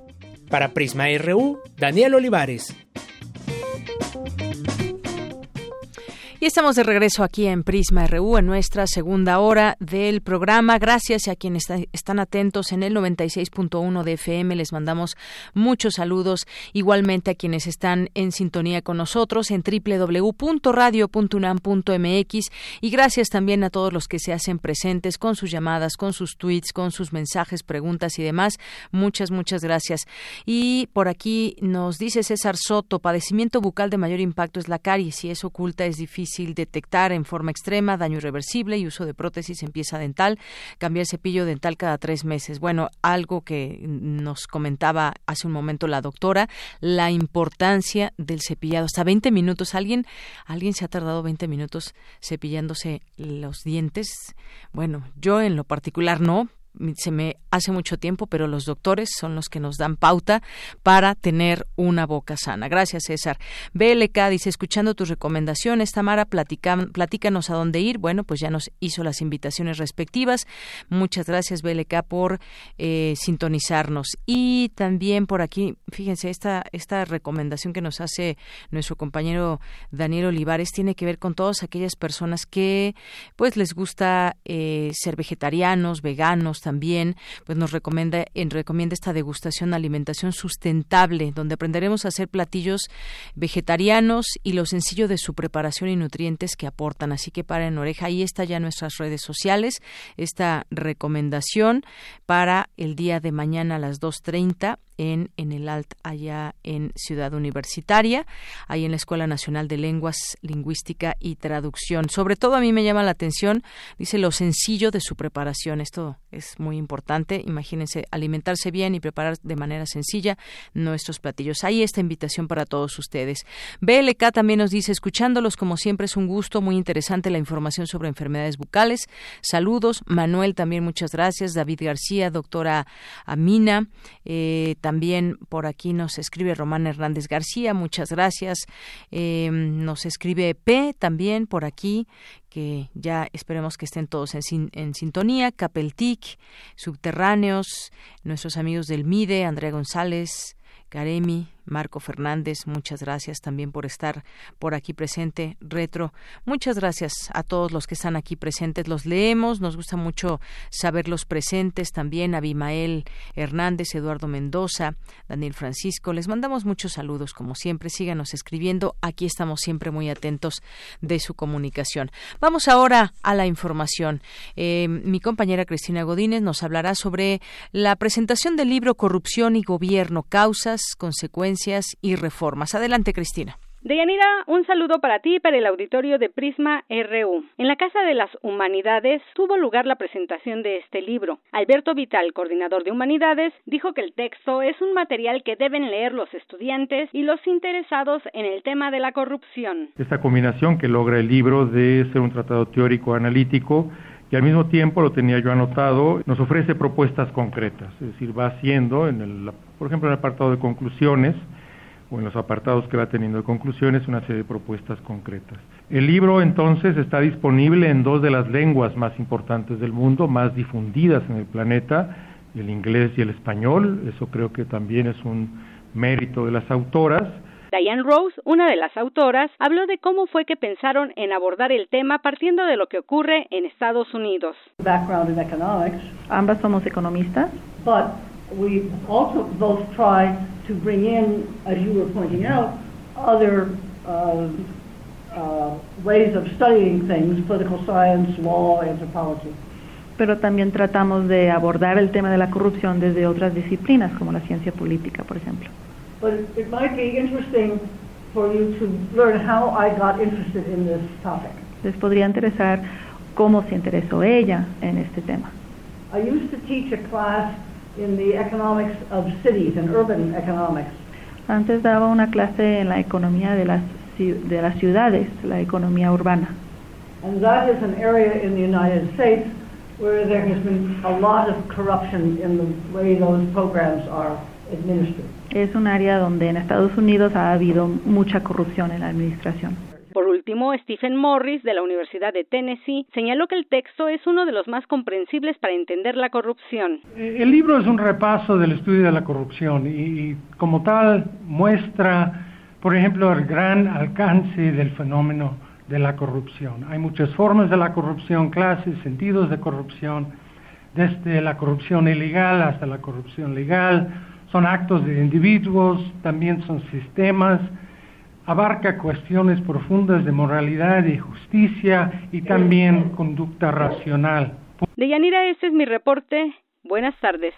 Gracias, Cristina. Muy buenas tardes. Y nos vamos ahora con las breves internacionales de Ruth Salazar. Internacional RU. Las tropas turcas continúan su avance ante combatientes kurdos en el norte de Siria, en el marco de la operación Primavera de la Paz, lanzando ataques aéreos y de artillería contra las localidades sirias a lo largo de la frontera. En la Unión Europea hay preocupación por la intervención y exigen que Turquía detenga la ofensiva. Habla la jefa de la diplomacia europea, Federica Mogherini. La acción militar socavará la seguridad de los socios locales de la coalición, a saber, las fuerzas kurdas, y conllevará el riesgo de una prolongada inestabilidad en el noreste de Siria, lo que proporcionará un terreno fértil para el resurgimiento del grupo Estado Islámico. No debemos olvidar que siguen siendo una amenaza importante para la seguridad regional, internacional y europea. Ante la condena de la Unión Europea, el presidente turco Recep Tayyip Erdogan reviró y aseguró que su operación está enfocada contra objetivos terroristas. Escucha, Unión Europea. Si intentáis etiquetar nuestras operaciones como una invasión, entonces es muy fácil. Abriremos nuestras fronteras y os enviaremos a 3.600.000 refugiados. El Tribunal Supremo de España prevé emitir el próximo lunes 14 de octubre la sentencia contra los 12 líderes independentistas catalanes enjuiciados por su presunta rebelión en el referéndum del pasado 1 de octubre de 2017. El pueblo alemán debe solidarizarse con los judíos que residen en este país, declaró el presidente de Alemania, Frank Walter Steinmeier, tras el tiroteo que se produjo frente a una sinagoga en donde decenas de personas celebraban Yom Kippur o el Día del Perdón. Los ciudadanos de religión judía de nuestro país pueden estar seguros de que estamos con ellos de corazón y les expresamos nuestra solidaridad. Como yo, muchos estamos profundamente conmocionados. La Defensoría del Pueblo de Ecuador confirmó el fallecimiento de cinco personas, quienes fueron heridos por fuerzas policiales en el desarrollo de las manifestaciones contra las políticas económicas y nuevas resoluciones del mandatario ecuatoriano Lenin Moreno el Congreso de Ministros de Perú aprobó el denominado decreto de urgencia, con el propósito de establecer las elecciones de un nuevo Congreso, tras la súbita clausura del Parlamento por parte del presidente Martín Vizcarra el pasado lunes 30 de septiembre.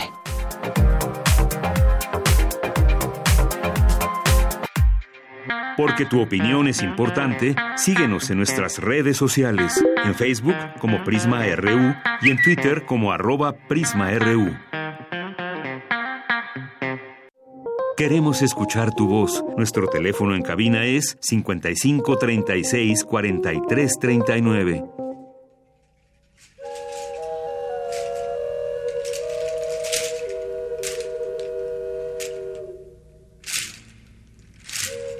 del mar los vieron llegar. Mis hermanos emplumados serán los hombres barbados de la profecía esperada. Se oyó la voz del monarca de que el Dios había llegado y les abrimos la puerta. Muy bien, pues ya estamos aquí con Sofía Guadarrama Collado, que nos viene a hablar de su libro La conquista de México Tenochtitlán. Y además es autora del bestseller Coatl, El misterio de la serpiente. Ha incursionado en el thriller, novela negra, ensayo, novela histórica, cuento, relato autobiográfico, ciencia ficción y guion cinematográfico y series de televisión. Sofía, es un gusto tenerte aquí con nosotros en Prisma de Radio UNAM. Muchas gracias, es un gusto volver aquí a esta cabina que me ha abierto las puertas ya en varias ocasiones. Así es, y pues ahora con este, con ese trabajo tan interesante que es esta edición conmemorativa, que es una recopilación de las últimas tres novelas de la eptología Grandes Tlatoanis del Imperio, y que tú escribes, y que ahorita comentábamos antes de entrar al aire, eh, lo difícil que puede ser integrar a todos estos personajes de la historia eh, de nuestro país, darles voz y que pues implica un gran trabajo de investigación de cómo, cómo vas a presentar al personaje, cómo lo vas a recrear a la hora de que nosotros lo leamos y podamos imaginarnos en ese momento todo lo que, lo que sucedió en aquel momento. Cuéntanos de, de este libro. Sí, mira, eh, bueno, es un proyecto que tiene ya 18 años, eh, desde que empecé a hacer esta investigación. Es una como decías tú, o sea, me preguntabas fuera del aire qué, tan difícil es escribir una novela histórica. Y en este caso es, es este doble doble trabajo porque cuando tú escribes una novela de tu imaginación eh, tú haces y deshaces como te dé la gana. tú creas y haces y deshaces con los personajes exactamente. Y hay hay autores que dicen no es que el personaje te lleva y él dicta y todo eso y pero yo creo que no es tan tan difícil como hacer una novela donde realmente el personaje sí te lleva porque no lo inventas tú, porque tú lo tienes que respetar a su manera de ser. Claro, y un personaje más, ¿qué personajes tan importantes? Exactamente. Entonces, por otra parte, hay, hay, un, hay una labor académica que es eh, una investigación muy profunda que tenemos, este, al final de la novela el lector va a encontrar eh, una bibliografía muy amplia eh, sobre los libros consultados para esta novela para que se sientan más cómodos eh, al leerla. Y sí, o sea, son, son ocho libros los que estamos haciendo, vamos con cinco. Y en este caso la editorial lanzó eh, una edición conmemorativa por los 500 años de la conquista de México que eh, será, bueno, la conquista se, sería hasta el 21, pero el, el 8 de noviembre de este año, de mil, 2019, se cumplen 500 años exactamente del día en que Hernán Cortés y Moctezuma se vieron por primera vez en la calzada de Iztapalapa. Así es.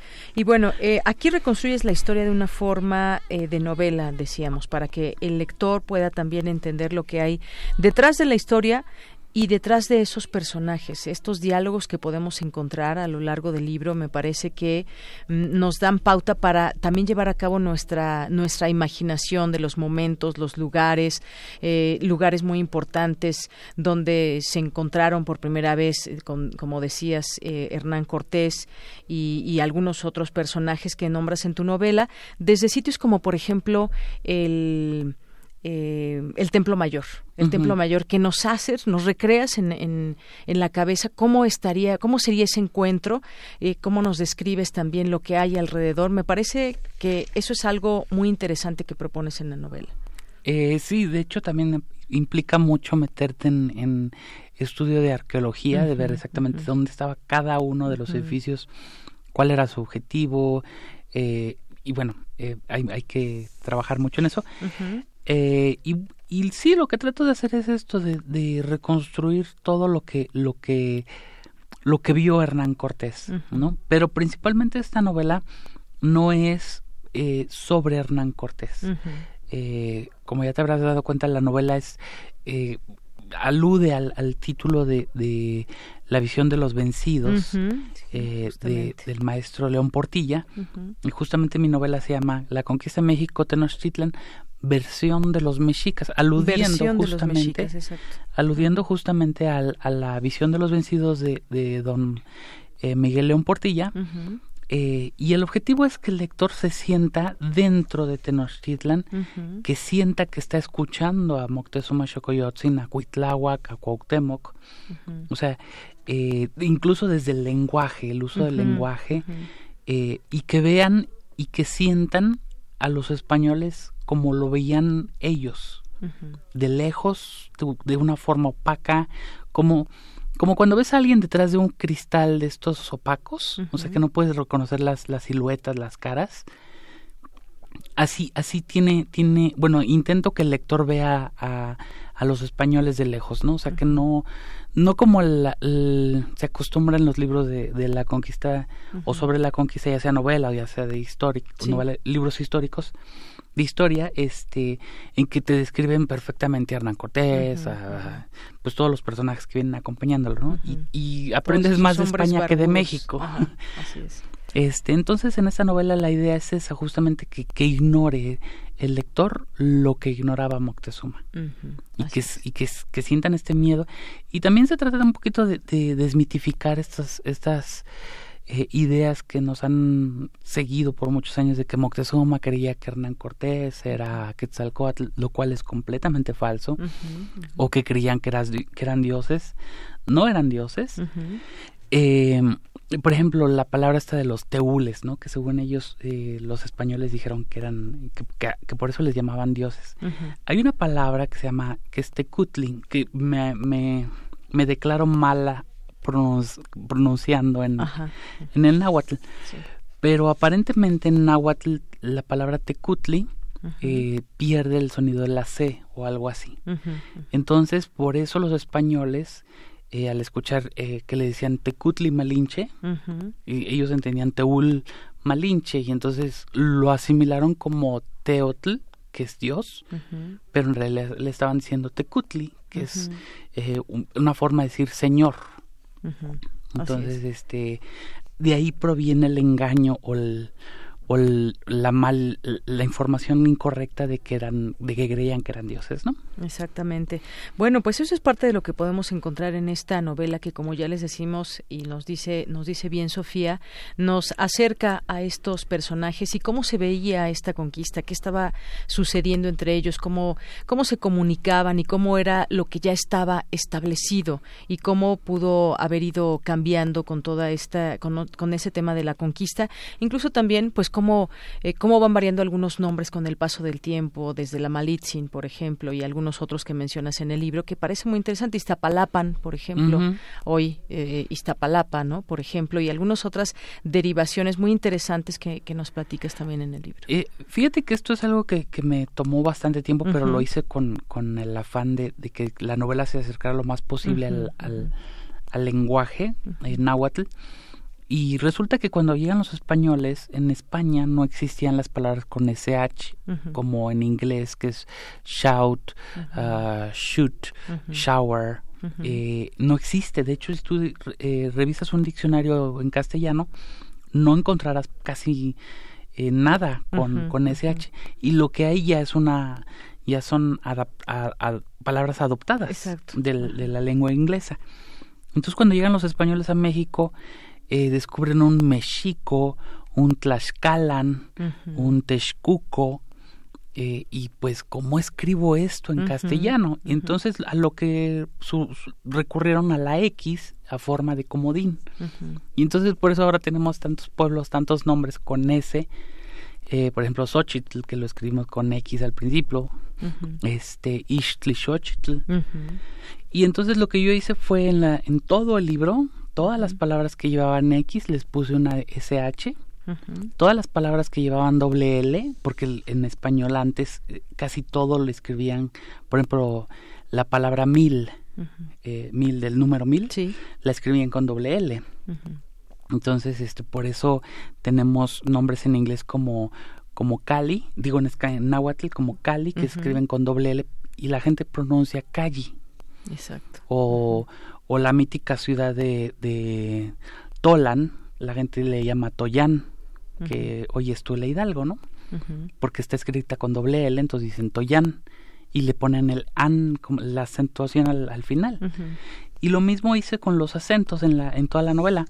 Por ejemplo, Chapultepec tendría que ser Chapultepec, Ecatepec, eh, Popocatépetl, que todavía se conserva ese Popocatépetl, ¿no? Sí, exactamente. Entonces, porque en náhuatl todas las palabras eh, se, se, acentúan en la penúltima sílaba. No importa la regla castellana, porque no es castellano. Hay que recordar que no estamos hablando castellano.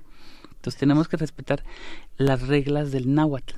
Entonces por eso en este libro encontrarán palabras acentuadas de manera muy diferente. Así es. Bueno, pues a través de estos ojos de personajes importantes en la historia de nuestro país, en ese México eh, prehispánico, podemos encontrar esas voces de, ya decías, Moctezuma, eh, Cuitláhuac, Cuauhtémoc, y, esa manera que, que, lo relatas y que, nos, que, atrapa al lector. A mí me parece que eh, el lenguaje y estos diálogos es justamente lo que nos atrapa y lo que nos lleva a conocer también y que nos lleva a imaginar y nos lleva a conocer también parte de nuestra historia y de lo que de lo que fue fuimos nosotros antes, antes de ser lo que ahora somos. Yo creo que eso también es muy importante porque ahí en estos diálogos se pueden conjuntar también qué animales existían, qué costumbres se tenían, cuáles eran esas eh, culturas, cómo se veían entre otros. Yo creo que es muy rico en ese sentido la, la novela, Sofía. Sí, eh, efectivamente, pues es lo que trato de hacer, ¿no? Que, que la gente eh, conozca un poquito más del, del México antiguo y que entienda la, la conquista desde otra perspectiva. eh, yo también invito en esta novela al lector a que eh, nos reconciliemos con la conquista. Más que nada que sentir el enojo que nos han heredado y que, y que nos siguen inyectando desde, desde las altas esferas del poder, que nos tienen que pedir perdón porque eh, nos conquistaron y mataron a los indígenas. Creo que ya es, es momento de que realmente nos reconciliemos con la conquista, pero desde una forma inteligente, decir, ya basta, ya no me voy a estar quejando, ya no voy a estar pataleando porque... Es otro momento y es otra la historia que estamos viviendo quienes actualmente vivimos y que tenemos una relación además extraordinaria con, claro que sí, y, debemos agradecer que tenemos buenas relaciones ya con, con España. Y mira, más que nada, eh, yo, yo soy de la creencia de que, de que muchos mexicanos, desafortunadamente, a la hora de, de juzgar a, a, España sí se ponen el penacho y muy, muy mexicas, todo eso. Pero al momento de ver realmente a los indígenas y las necesidades, entonces ahí sí son muy españoles o son muy, muy gringos, ¿no? Este, sí, coincido contigo en esa apreciación. Exactamente. Y mira, y si te apellidas López, Martínez, González, Rodríguez, lo que sea, eso te da un poquito de español. Porque esos apellidos no son mexicanos. Exacto. O sea, y si van a la, a, a la, a la basílica el 12 de diciembre, eso también es muy español. Porque los mexicas no veneraban a, a, la Virgen de Guadalupe.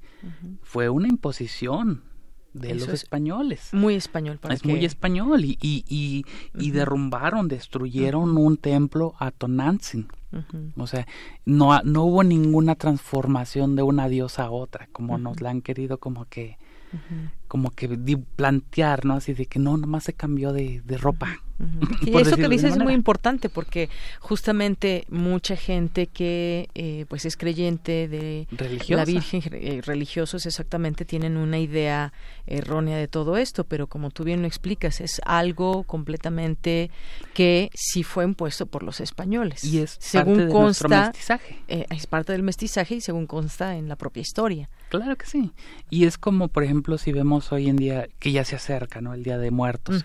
La gente, no, es que yo, que este, yo no celebro el Halloween porque eso no es de mis raíces. El Día de Muertos actual no tiene nada que ver con el Día de Muertos de los aztecas, o sea, hace 500 años. No comían pan de muerto, no hacían calaveritas de azúcar porque ni siquiera había azúcar en México. Este, ni siquiera conocían la caña de azúcar. Eh, no escribían este ¿cómo se llaman las eh, las calaveritas. las calaveritas o sea esto, esto es muy esto es muy mestiz, es, es el mestizaje que tenemos. Sí, y que, que, por supuesto se disfruta y se y es parte de esta Entonces, cruce de con esa misma visión tenemos que ver la conquista, o sea, dejar de, como yo digo, patalear, porque nos porque definitivamente hemos adoptado muchas cosas y seguimos haciéndolo y bueno pues es es también parte de la historia que nos sitúa en este momento y que lo debemos de, comprender de esa manera como un, un, pasaje un pasaje que fue y que es parte de nuestras raíces pero que fue hace muchos muchos años. Exactamente muy bien, pues esto, y además de lo que decíamos, Sofía, de reconstruir, porque lo que haces es reconstruir eh, la historia en, tu novela, pues te lleva a conocer y a leer muchas cosas, desde el ámbito académico ya mencionábamos, y también, bueno, a mí lo que me gustó mucho es esa parte donde los personajes toman voz y que tienes que hacer la personalidad de cada de estos eh, de personajes históricos de, de, la historia de México.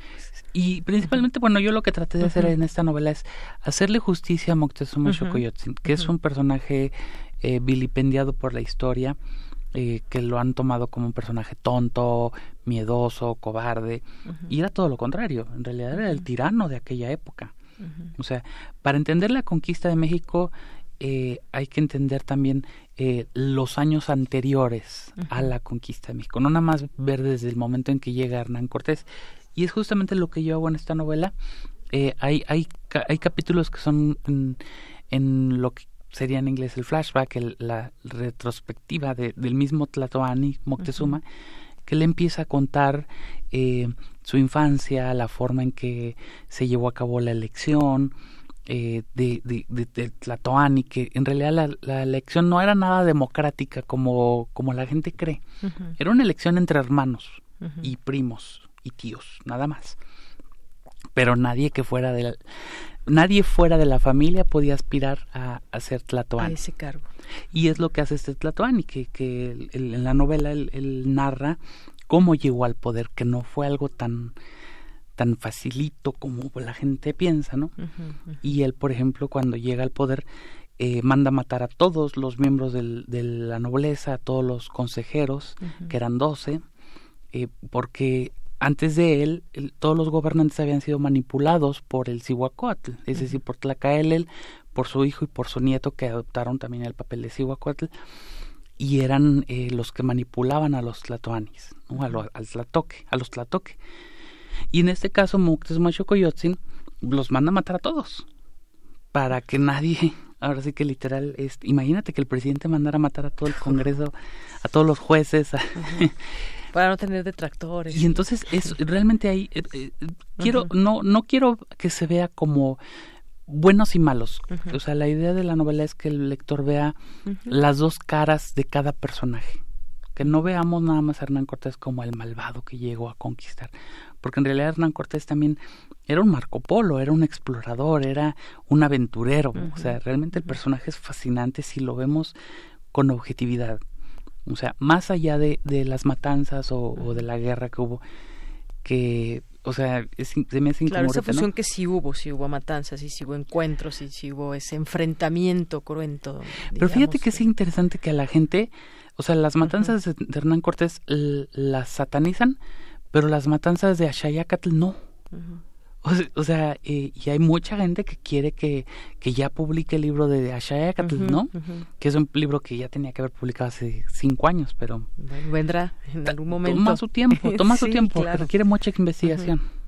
Muy bien, pues Sofía, me ha dado mucho gusto platicar contigo hoy aquí en Prisma RU de Radio UNAM y por supuesto queremos recomendar ampliamente este libro, La conquista de México Tenochtitlán. Ya más o menos nos das de un panorama amplio de lo que podemos encontrar y yo creo que es una buena forma también de conocer más de nosotros y conocer también este enfoque, esta particularidad que tú le das a todos estos personajes y lo que podemos encontrar en esta novela. Así que muchas gracias por visitarnos. Muchas gracias y si me permites hacer una invitación a la gente para que eh, si quieren este seguirme en redes sociales, soy me encuentran como Sofía Guadarrama Collado en Facebook y en Twitter Sofi Guadarrama C y ahí este pueden encontrar más información sobre mis libros. Muy bien, pues ahí están tus redes sociales para que te podamos seguir. Sofía Guadarrama, Guadarrama Collado, muchísimas gracias por estar con nosotros. Gracias a ti.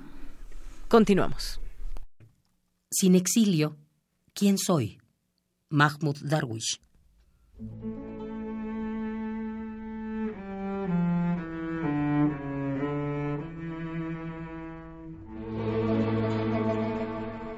Extranjero a orillas del río, como el río. Me ata tu nombre al agua. Nada pone fin a mi lejanía y me devuelve mi palmera, ni la paz, ni la guerra. Nada me adentra en los evangelios, nada. Nada reluce entre el Tigris y el Nilo, mientras en la costa sube y baja la marea. Nada me obliga a apearme del barco con Faraón.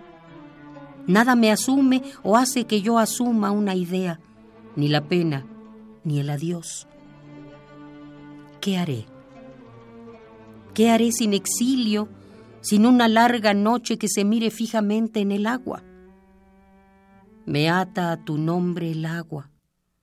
Nada me devuelve de las mariposas de mi sueño a la realidad, ni el polvo, ni el fuego. ¿Qué haré sin la rosa de Samarcanda?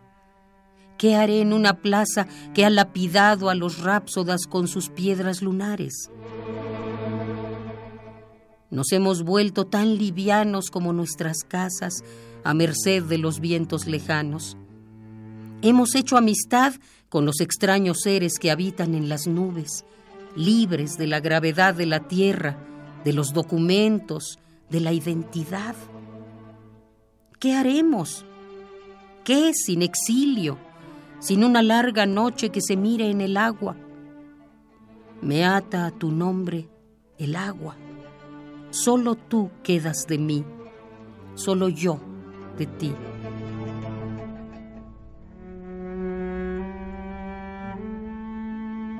Un extraño que acaricie el muslo de su extranjera. Oh extranjera, ¿qué vamos a fabricar en esta calma que aún nos queda, en esta siesta entre dos leyendas? Nada nos asume, ni el camino ni la casa. ¿Fue este camino así desde el principio? ¿O nuestros sueños hallaron una yegua de la caballería mongol sobre la colina y nos dieron el cambiazo? ¿qué vamos a hacer?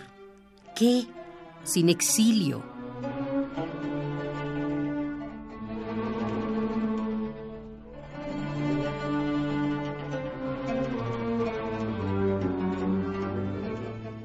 Sin exilio, ¿quién soy? Mahmoud Darwish.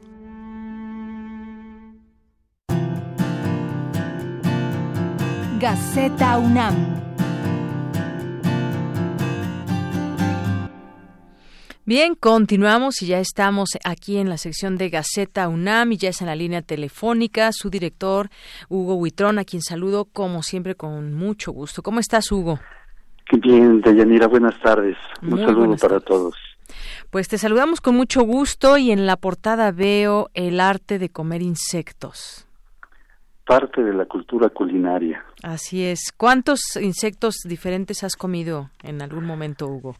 Pues mira, hace rato estaba platicando sobre los, los huevos de hormiga, este, que no son tan fáciles de encontrar y no son tan baratos.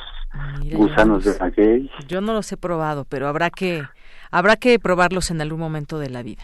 En algún momento de la vida. Bueno, pues hay más de 500 especies comestibles, como lo dice la nota, precisamente de, de, esta exposición que se que se presenta en el antiguo colegio de San Ildefonso. Así es. Oye, y algunos muy caros que te ofrecen en eh, algunos en algunos restaurantes, por ejemplo, los chapulines, estos los podemos encontrar incluso ahí como botanita en algunos sitios en Coyoacán, pero hay otros los chinicuiles, por ejemplo, los gusanos de maguey y otros que se venden en un en buenos muy ricos platillos mexicanos y que se ofertan en en distintos lugares. Sí, no es tan, no, no es no es tan fácil este poderlos consumir precisamente por el costo. Y además más de 500 especies comestibles de insectos, es muchísimo lo que ofrece México. Sí, un arte culinario formidable. Pues esa es, esa es nuestra portada del día de hoy. Muy bien. Y además anunciamos que hay un, comunicado de la Junta de Gobierno en la contraportada donde se anuncian a las personas que están participando para la como aspirantes para la rectoría. Así es, lo pueden consultar ahí en la contraportada de la Gaceta. ¿Qué más? Es. Y en nuestra sección de academia tenemos una nota sobre el Ceboruco, entre los volcanes mexicanos más peligrosos.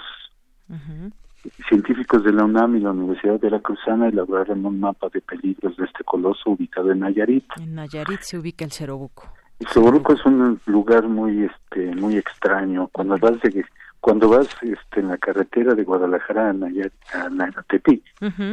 entras a una zona este de roca volcánica. Una zona que te cambia completamente el panorama de toda la vegetación que venías viendo. De repente entras a, una zona volcánica en piedra volcánica. Muy agradable agradable por cierto. Los invitamos a que lo conozcan y que conozcan el Ceboruco porque para muchos pues realmente nunca yo creo que nunca lo habían escuchado. Exacto, el Ceboruco. Bueno, ahí eh, tomamos esta invitación, Hugo. Muchas gracias. ¿Qué más? ¿Qué más encontramos? En, otra página tenemos el laboratorio de vivienda, y cuando, cuando se vinculan a, alumnos con, con la profesión, con los arquitectos y otras especialidades. Y elaboran un trabajo con algunas viviendas del Infonavit, donde se vieron los problemas de las unidades habitacionales de la Ciudad de México. Y se elaboraron algunos proyectos. Es una nota importante del trabajo que, se, que realizan este, arquitectos y de otras especialidades. Así es, alumnos con la profesión. Muy bien. Hacen composiciones musicales con base en sonidos de la Tierra. Es un concurso que celebró el Instituto de Geofísica por sus siete décadas y 90 años del Servicio Sismológico Nacional. Así es, y, leo que a las vibraciones al interior de la Tierra pueden asociarse una sonoridad única y poco conocida, que son la de los sismos y los volcanes. La de los sismos y los volcanes, que son sonidos, lo de los sismos hace tiempo que lo, que lo publicamos, y los sonidos de los sismos son este terroríficos. Así es, pero sonidos, los sonidos de nuestro planeta, ¿eh? de nuestra Tierra. Después tenemos otra nota donde se cumplen tres décadas de la caída del muro de Berlín. Es un coloquio académico que se realizó en la Facultad de Ciencias Políticas y Sociales. Eh, tenemos también algunos, eh, la luna se va, se va, se aleja de la Tierra 3.8 centímetros al año. Nos habla, nos hablan tenemos dos notas donde nos hablan sobre los la importancia que tiene la Luna sobre la Tierra. Así es, y que seguirá unida hasta el fin del sistema solar. Y la otra que dices es, sin el satélite no, no habría vida en el planeta azul. Sí, este, nosotros no lo vamos a alcanzar a ver, no, pero, no este, pero seguiremos apreciando la belleza de la Luna. Por supuesto, además de que dicen que las de octubre son las más bonitas. ¿no? en, en este mes, precisamente. En este mes.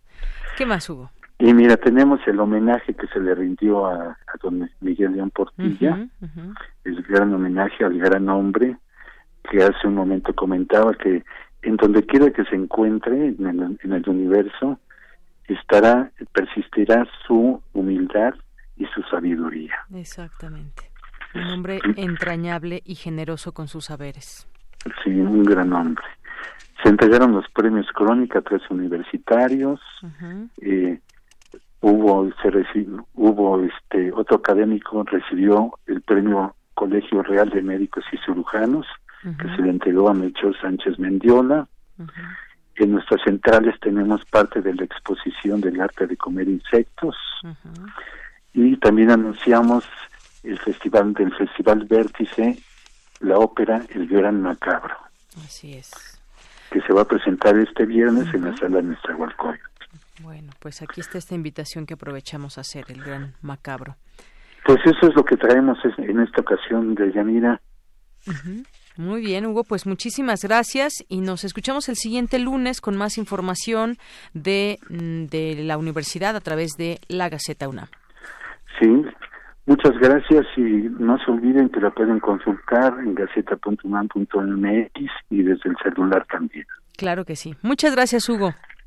Que estén bien y sean felices. Seamos felices. Hasta luego. Hasta luego. Relatamos al mundo. Relatamos al mundo. Queremos escuchar tu voz. Nuestro teléfono en cabina es 55 36 43 39. Porque tu opinión es importante, síguenos en nuestras redes sociales, en Facebook como Prisma RU y en Twitter como arroba PrismaRU.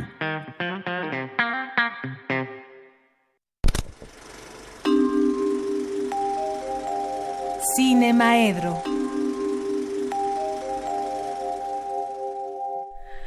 Bien, pues ya estamos aquí en Cinemaedro, ya nos acompaña el maestro Carlos Narro. Carlos, ¿cómo estás? Buenas tardes. Muy bien, ¿cómo estás tú?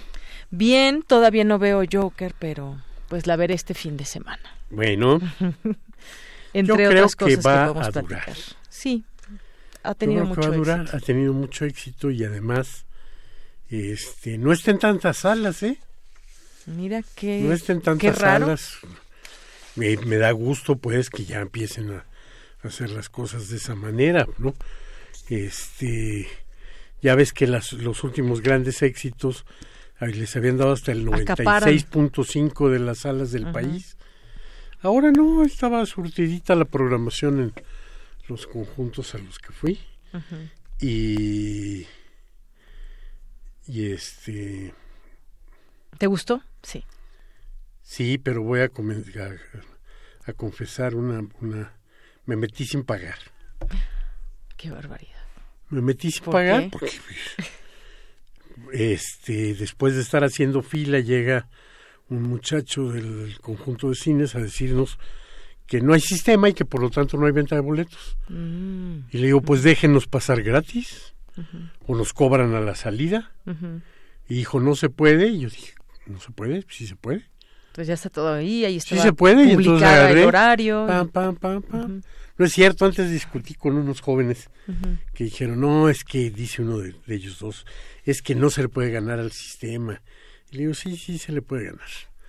Y dice, solo en las películas, y entonces empezaron, eran muy cinéfilos estos dos, y empezaron a dar ejemplos en los que, según ellos, el individuo vence al sistema. No, no, no según ellos, en realidad pasa en esas, en esas películas. Y pues yo me fui caminando, me metí, nadie me dijo nada. Y...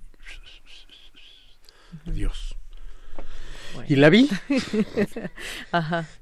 si no me hubiera tenido que esperar a que Sí, porque uno va se programado restablezca el Con el respecto al horario que te decían ahí, entonces, pues sí. Sí, y como te digo, además, como no había tantas salas, era así como que la siguiente iba a ser una hora después. Entonces, pues tampoco. Entonces, este, pues me metí y lo hice y si quieren que les pague, que vengan a cobrarme, estoy dispuesto a pagar. no, no creo que lo hagan, pero por si este, acaso. Lo advertí y me metí y todo. Pero no dijiste dónde, ¿no? Pero tenía que ver, tenía que ver con la... Eh, no, porque todos iban a saber que fui yo. eh, cuento esta, esto porque finalmente la película tiene una fuerte carga en contra del sistema, en efecto. No sé si correcta o incorrecta. Es este... Y no me siento tampoco el adecuado para juzgarla. el, eh, el planteamiento viene siendo un poco superficial y un poco eh, en cuanto a eso. A mí la película me pareció estupenda, ¿eh? me pareció estupenda. Me pareció de hecho que estaban frente a una película que no es de superhéroes. O sea, no es una película sobre un supervillano, no es una película de personajes, es una película, no es una película de un superhéroe, sino es una película sobre una persona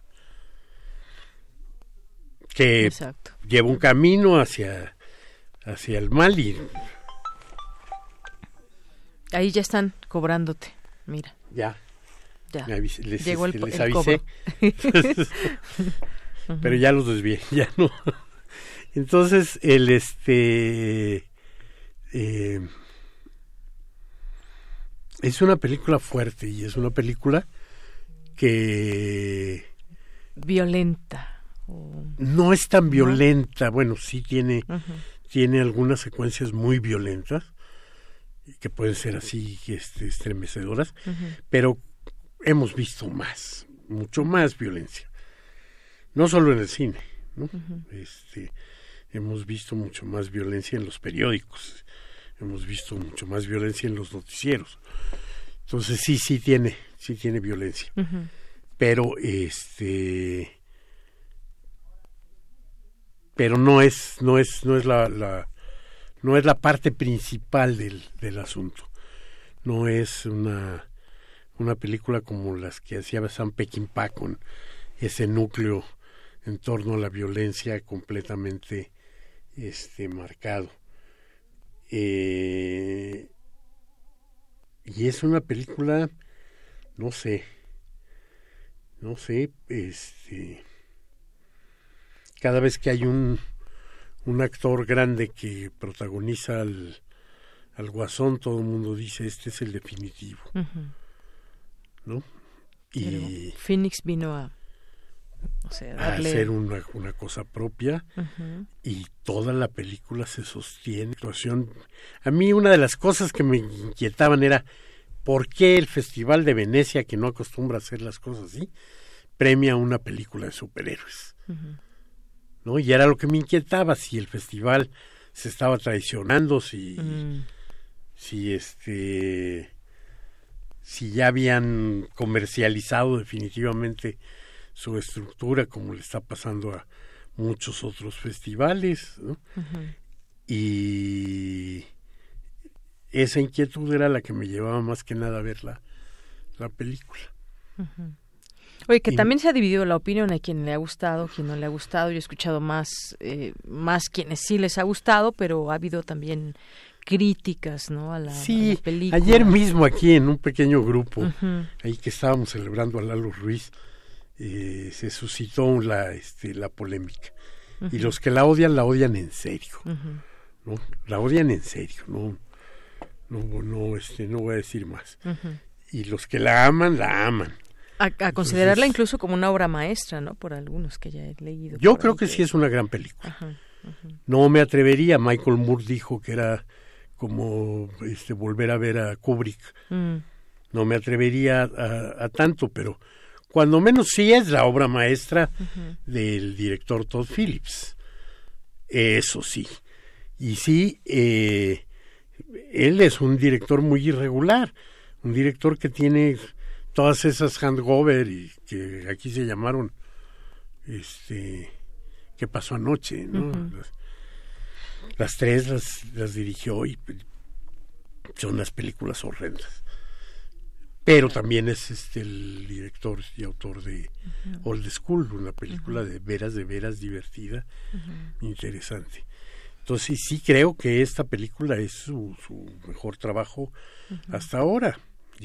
Y sí creo que es una virtud las ganas de alegar que tiene toda la gente al salir de ella. Es una película este, fantástica, como en la concepción de, de, este, de los cineclubes en la que cada quien quiere dar su punto de vista. Y ayer mismo, este, la, la joven que nos apoya en el, en el cineclub, en Radio Cinema aquí, Jessica Rito, eh, salimos del, del cine y estaba contra y entonces bueno pues este en el con el viento frío y todo si me enfermo es culpa de ella estuvimos alegando ahí en insurgentes más de media hora, ¿no? El este el asunto es que la pues genera distintas emociones. Genera distintas emociones y sí no tiene un una posición moral muy clara. Pero yo no sé si es la obligación de el director de la película tener una posición moral clara y si siempre pasa eso, ¿no? Y en efecto, pues, tiene un llamado, si, si nos fuéramos a, si consideráramos que el cine es este eh, una guía de conducta, pues tiene un llamado ciertamente irresponsable a la insurrección, ¿no? Después de unas denuncias no muy a fondo sobre el este el sistema y la manera en la que se abandonan los este los apoyos en el sistema de salud como este hombre con un padecimiento mental eh, se encuentra con que gracias a la restricción de los programas sociales ya no tiene medicamentos. Suena conocido verdad sí suena conocido. Suena conocido. Muy conocido. Entonces bueno pues ese es parte de lo que va a desencadenar todo el todo el asunto pero no es una película que está hecha para llamar a la revolución. De eso estoy Porque dicen, bueno, eh, a los críticos glorifica la violencia y entonces esto puede inspirar a jóvenes. Incluso ya ves que hubo esta situación que iban a en Estados Unidos a tener cierta seguridad en las salas por cualquier Mira, yo realmente no no lo no no creo, no creo eso, ¿no? Este sí, cuando salió eh, B de venganza, eh, esa máscara se generalizó y la usaban este por todas partes se convertía como en de alguna manera en un símbolo porque bueno pues los medios eh, electrónicos ahora difunden rápidamente esas imágenes esas cosas y no dudo que este que de pronto eh, los que van y este apedrean aparadores en la Avenida Juárez este puedan mandarse a hacer una serie de camisetas con la imagen del guasón en la y bueno pues sí. puede pasar. De todas maneras no va a ser el guasón el que los inspiró. Desde antes golpeaban este aparadores. Y prendían fuego a portones no entonces no no no creo de veras que ni que glorifica la violencia ni que es una película que incita a la, a la rebelión, y sí creo que es una película en la que eh, nos, nos afecta porque nos afecta. Sí, es un, una película sobre un individuo que además no es cierto que te tiene que caer bien, puede caer mal, su risa es este bastante molesta, nada que ver.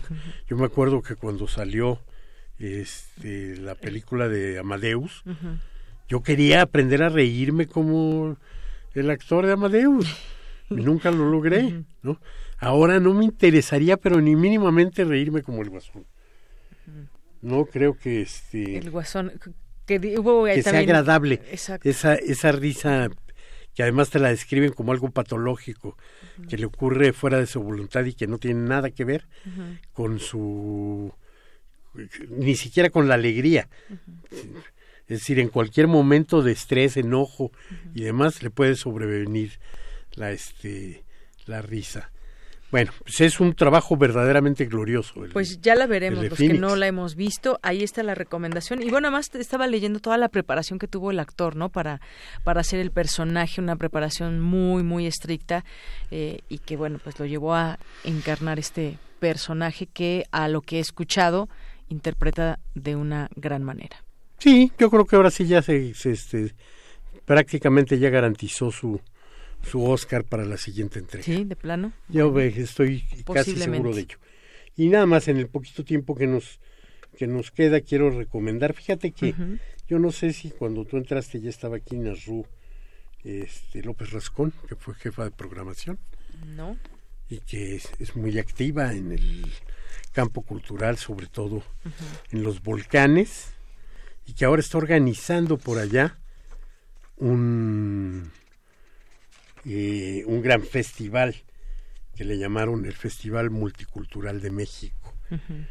Entonces este 12 de octubre lo este lo inauguran en la región de los volcanes, alrededor de Amecameca, San Rafael, toda esa toda esa parte y van a estar presentes prácticamente todas las ramas del arte y la cultura, pero la que a mí me toca, la que más me, importa que es el cine, por supuesto, va a tener una, una un lugar privilegiado ahí con dos ciclos interesantísimos que podrían pasar aquí en, en el Centro Cultural Universitario o en la Cineteca Nacional o, o en la Sala Julián Carrillo, pero además acompañados con gente que eh, tiene ponencias y discute alrededor de las películas. Entonces tienen un ciclo sobre eh, Zapata y el zapatismo y otro ciclo con escritores mexicanos llevados a las pantallas. Va a películas con obras de Pacheco, de este, por supuesto de Juan Rulfo, etcétera, etcétera. Pues, Verdaderamente interesante y bueno, pues el que se pueda dar una vuelta para participar allá en las este en las discusiones y en la, en la conversación, ya sea en San Rafael, en Tlanmanalco, en Amecameca, en varios, son, son 10 municipios los que participan del festival. Muy bien. Les mandamos pues un saludo y les deseamos el mayor de los éxitos. Y aunque sea para, para este calentar las relaciones y discutir, vayas a ver el guasón. vayamos a ver el guasón. ¿Cómo le pusieron en España? que hubo mucha polémica. No sé. El bromas. El bromas. El bromas. bueno, pues nos despedimos con esto, Carlos. Muchas gracias. No, gracias. nos vemos y nos escuchamos el siguiente jueves. Gracias a usted que nos sintoniza aquí en Radio UNAM en el programa Prisma RU. Soy de Yanira Morán y en nombre de todos mis compañeros, todo el equipo. Gracias, buenas tardes y buen provecho. Hasta mañana.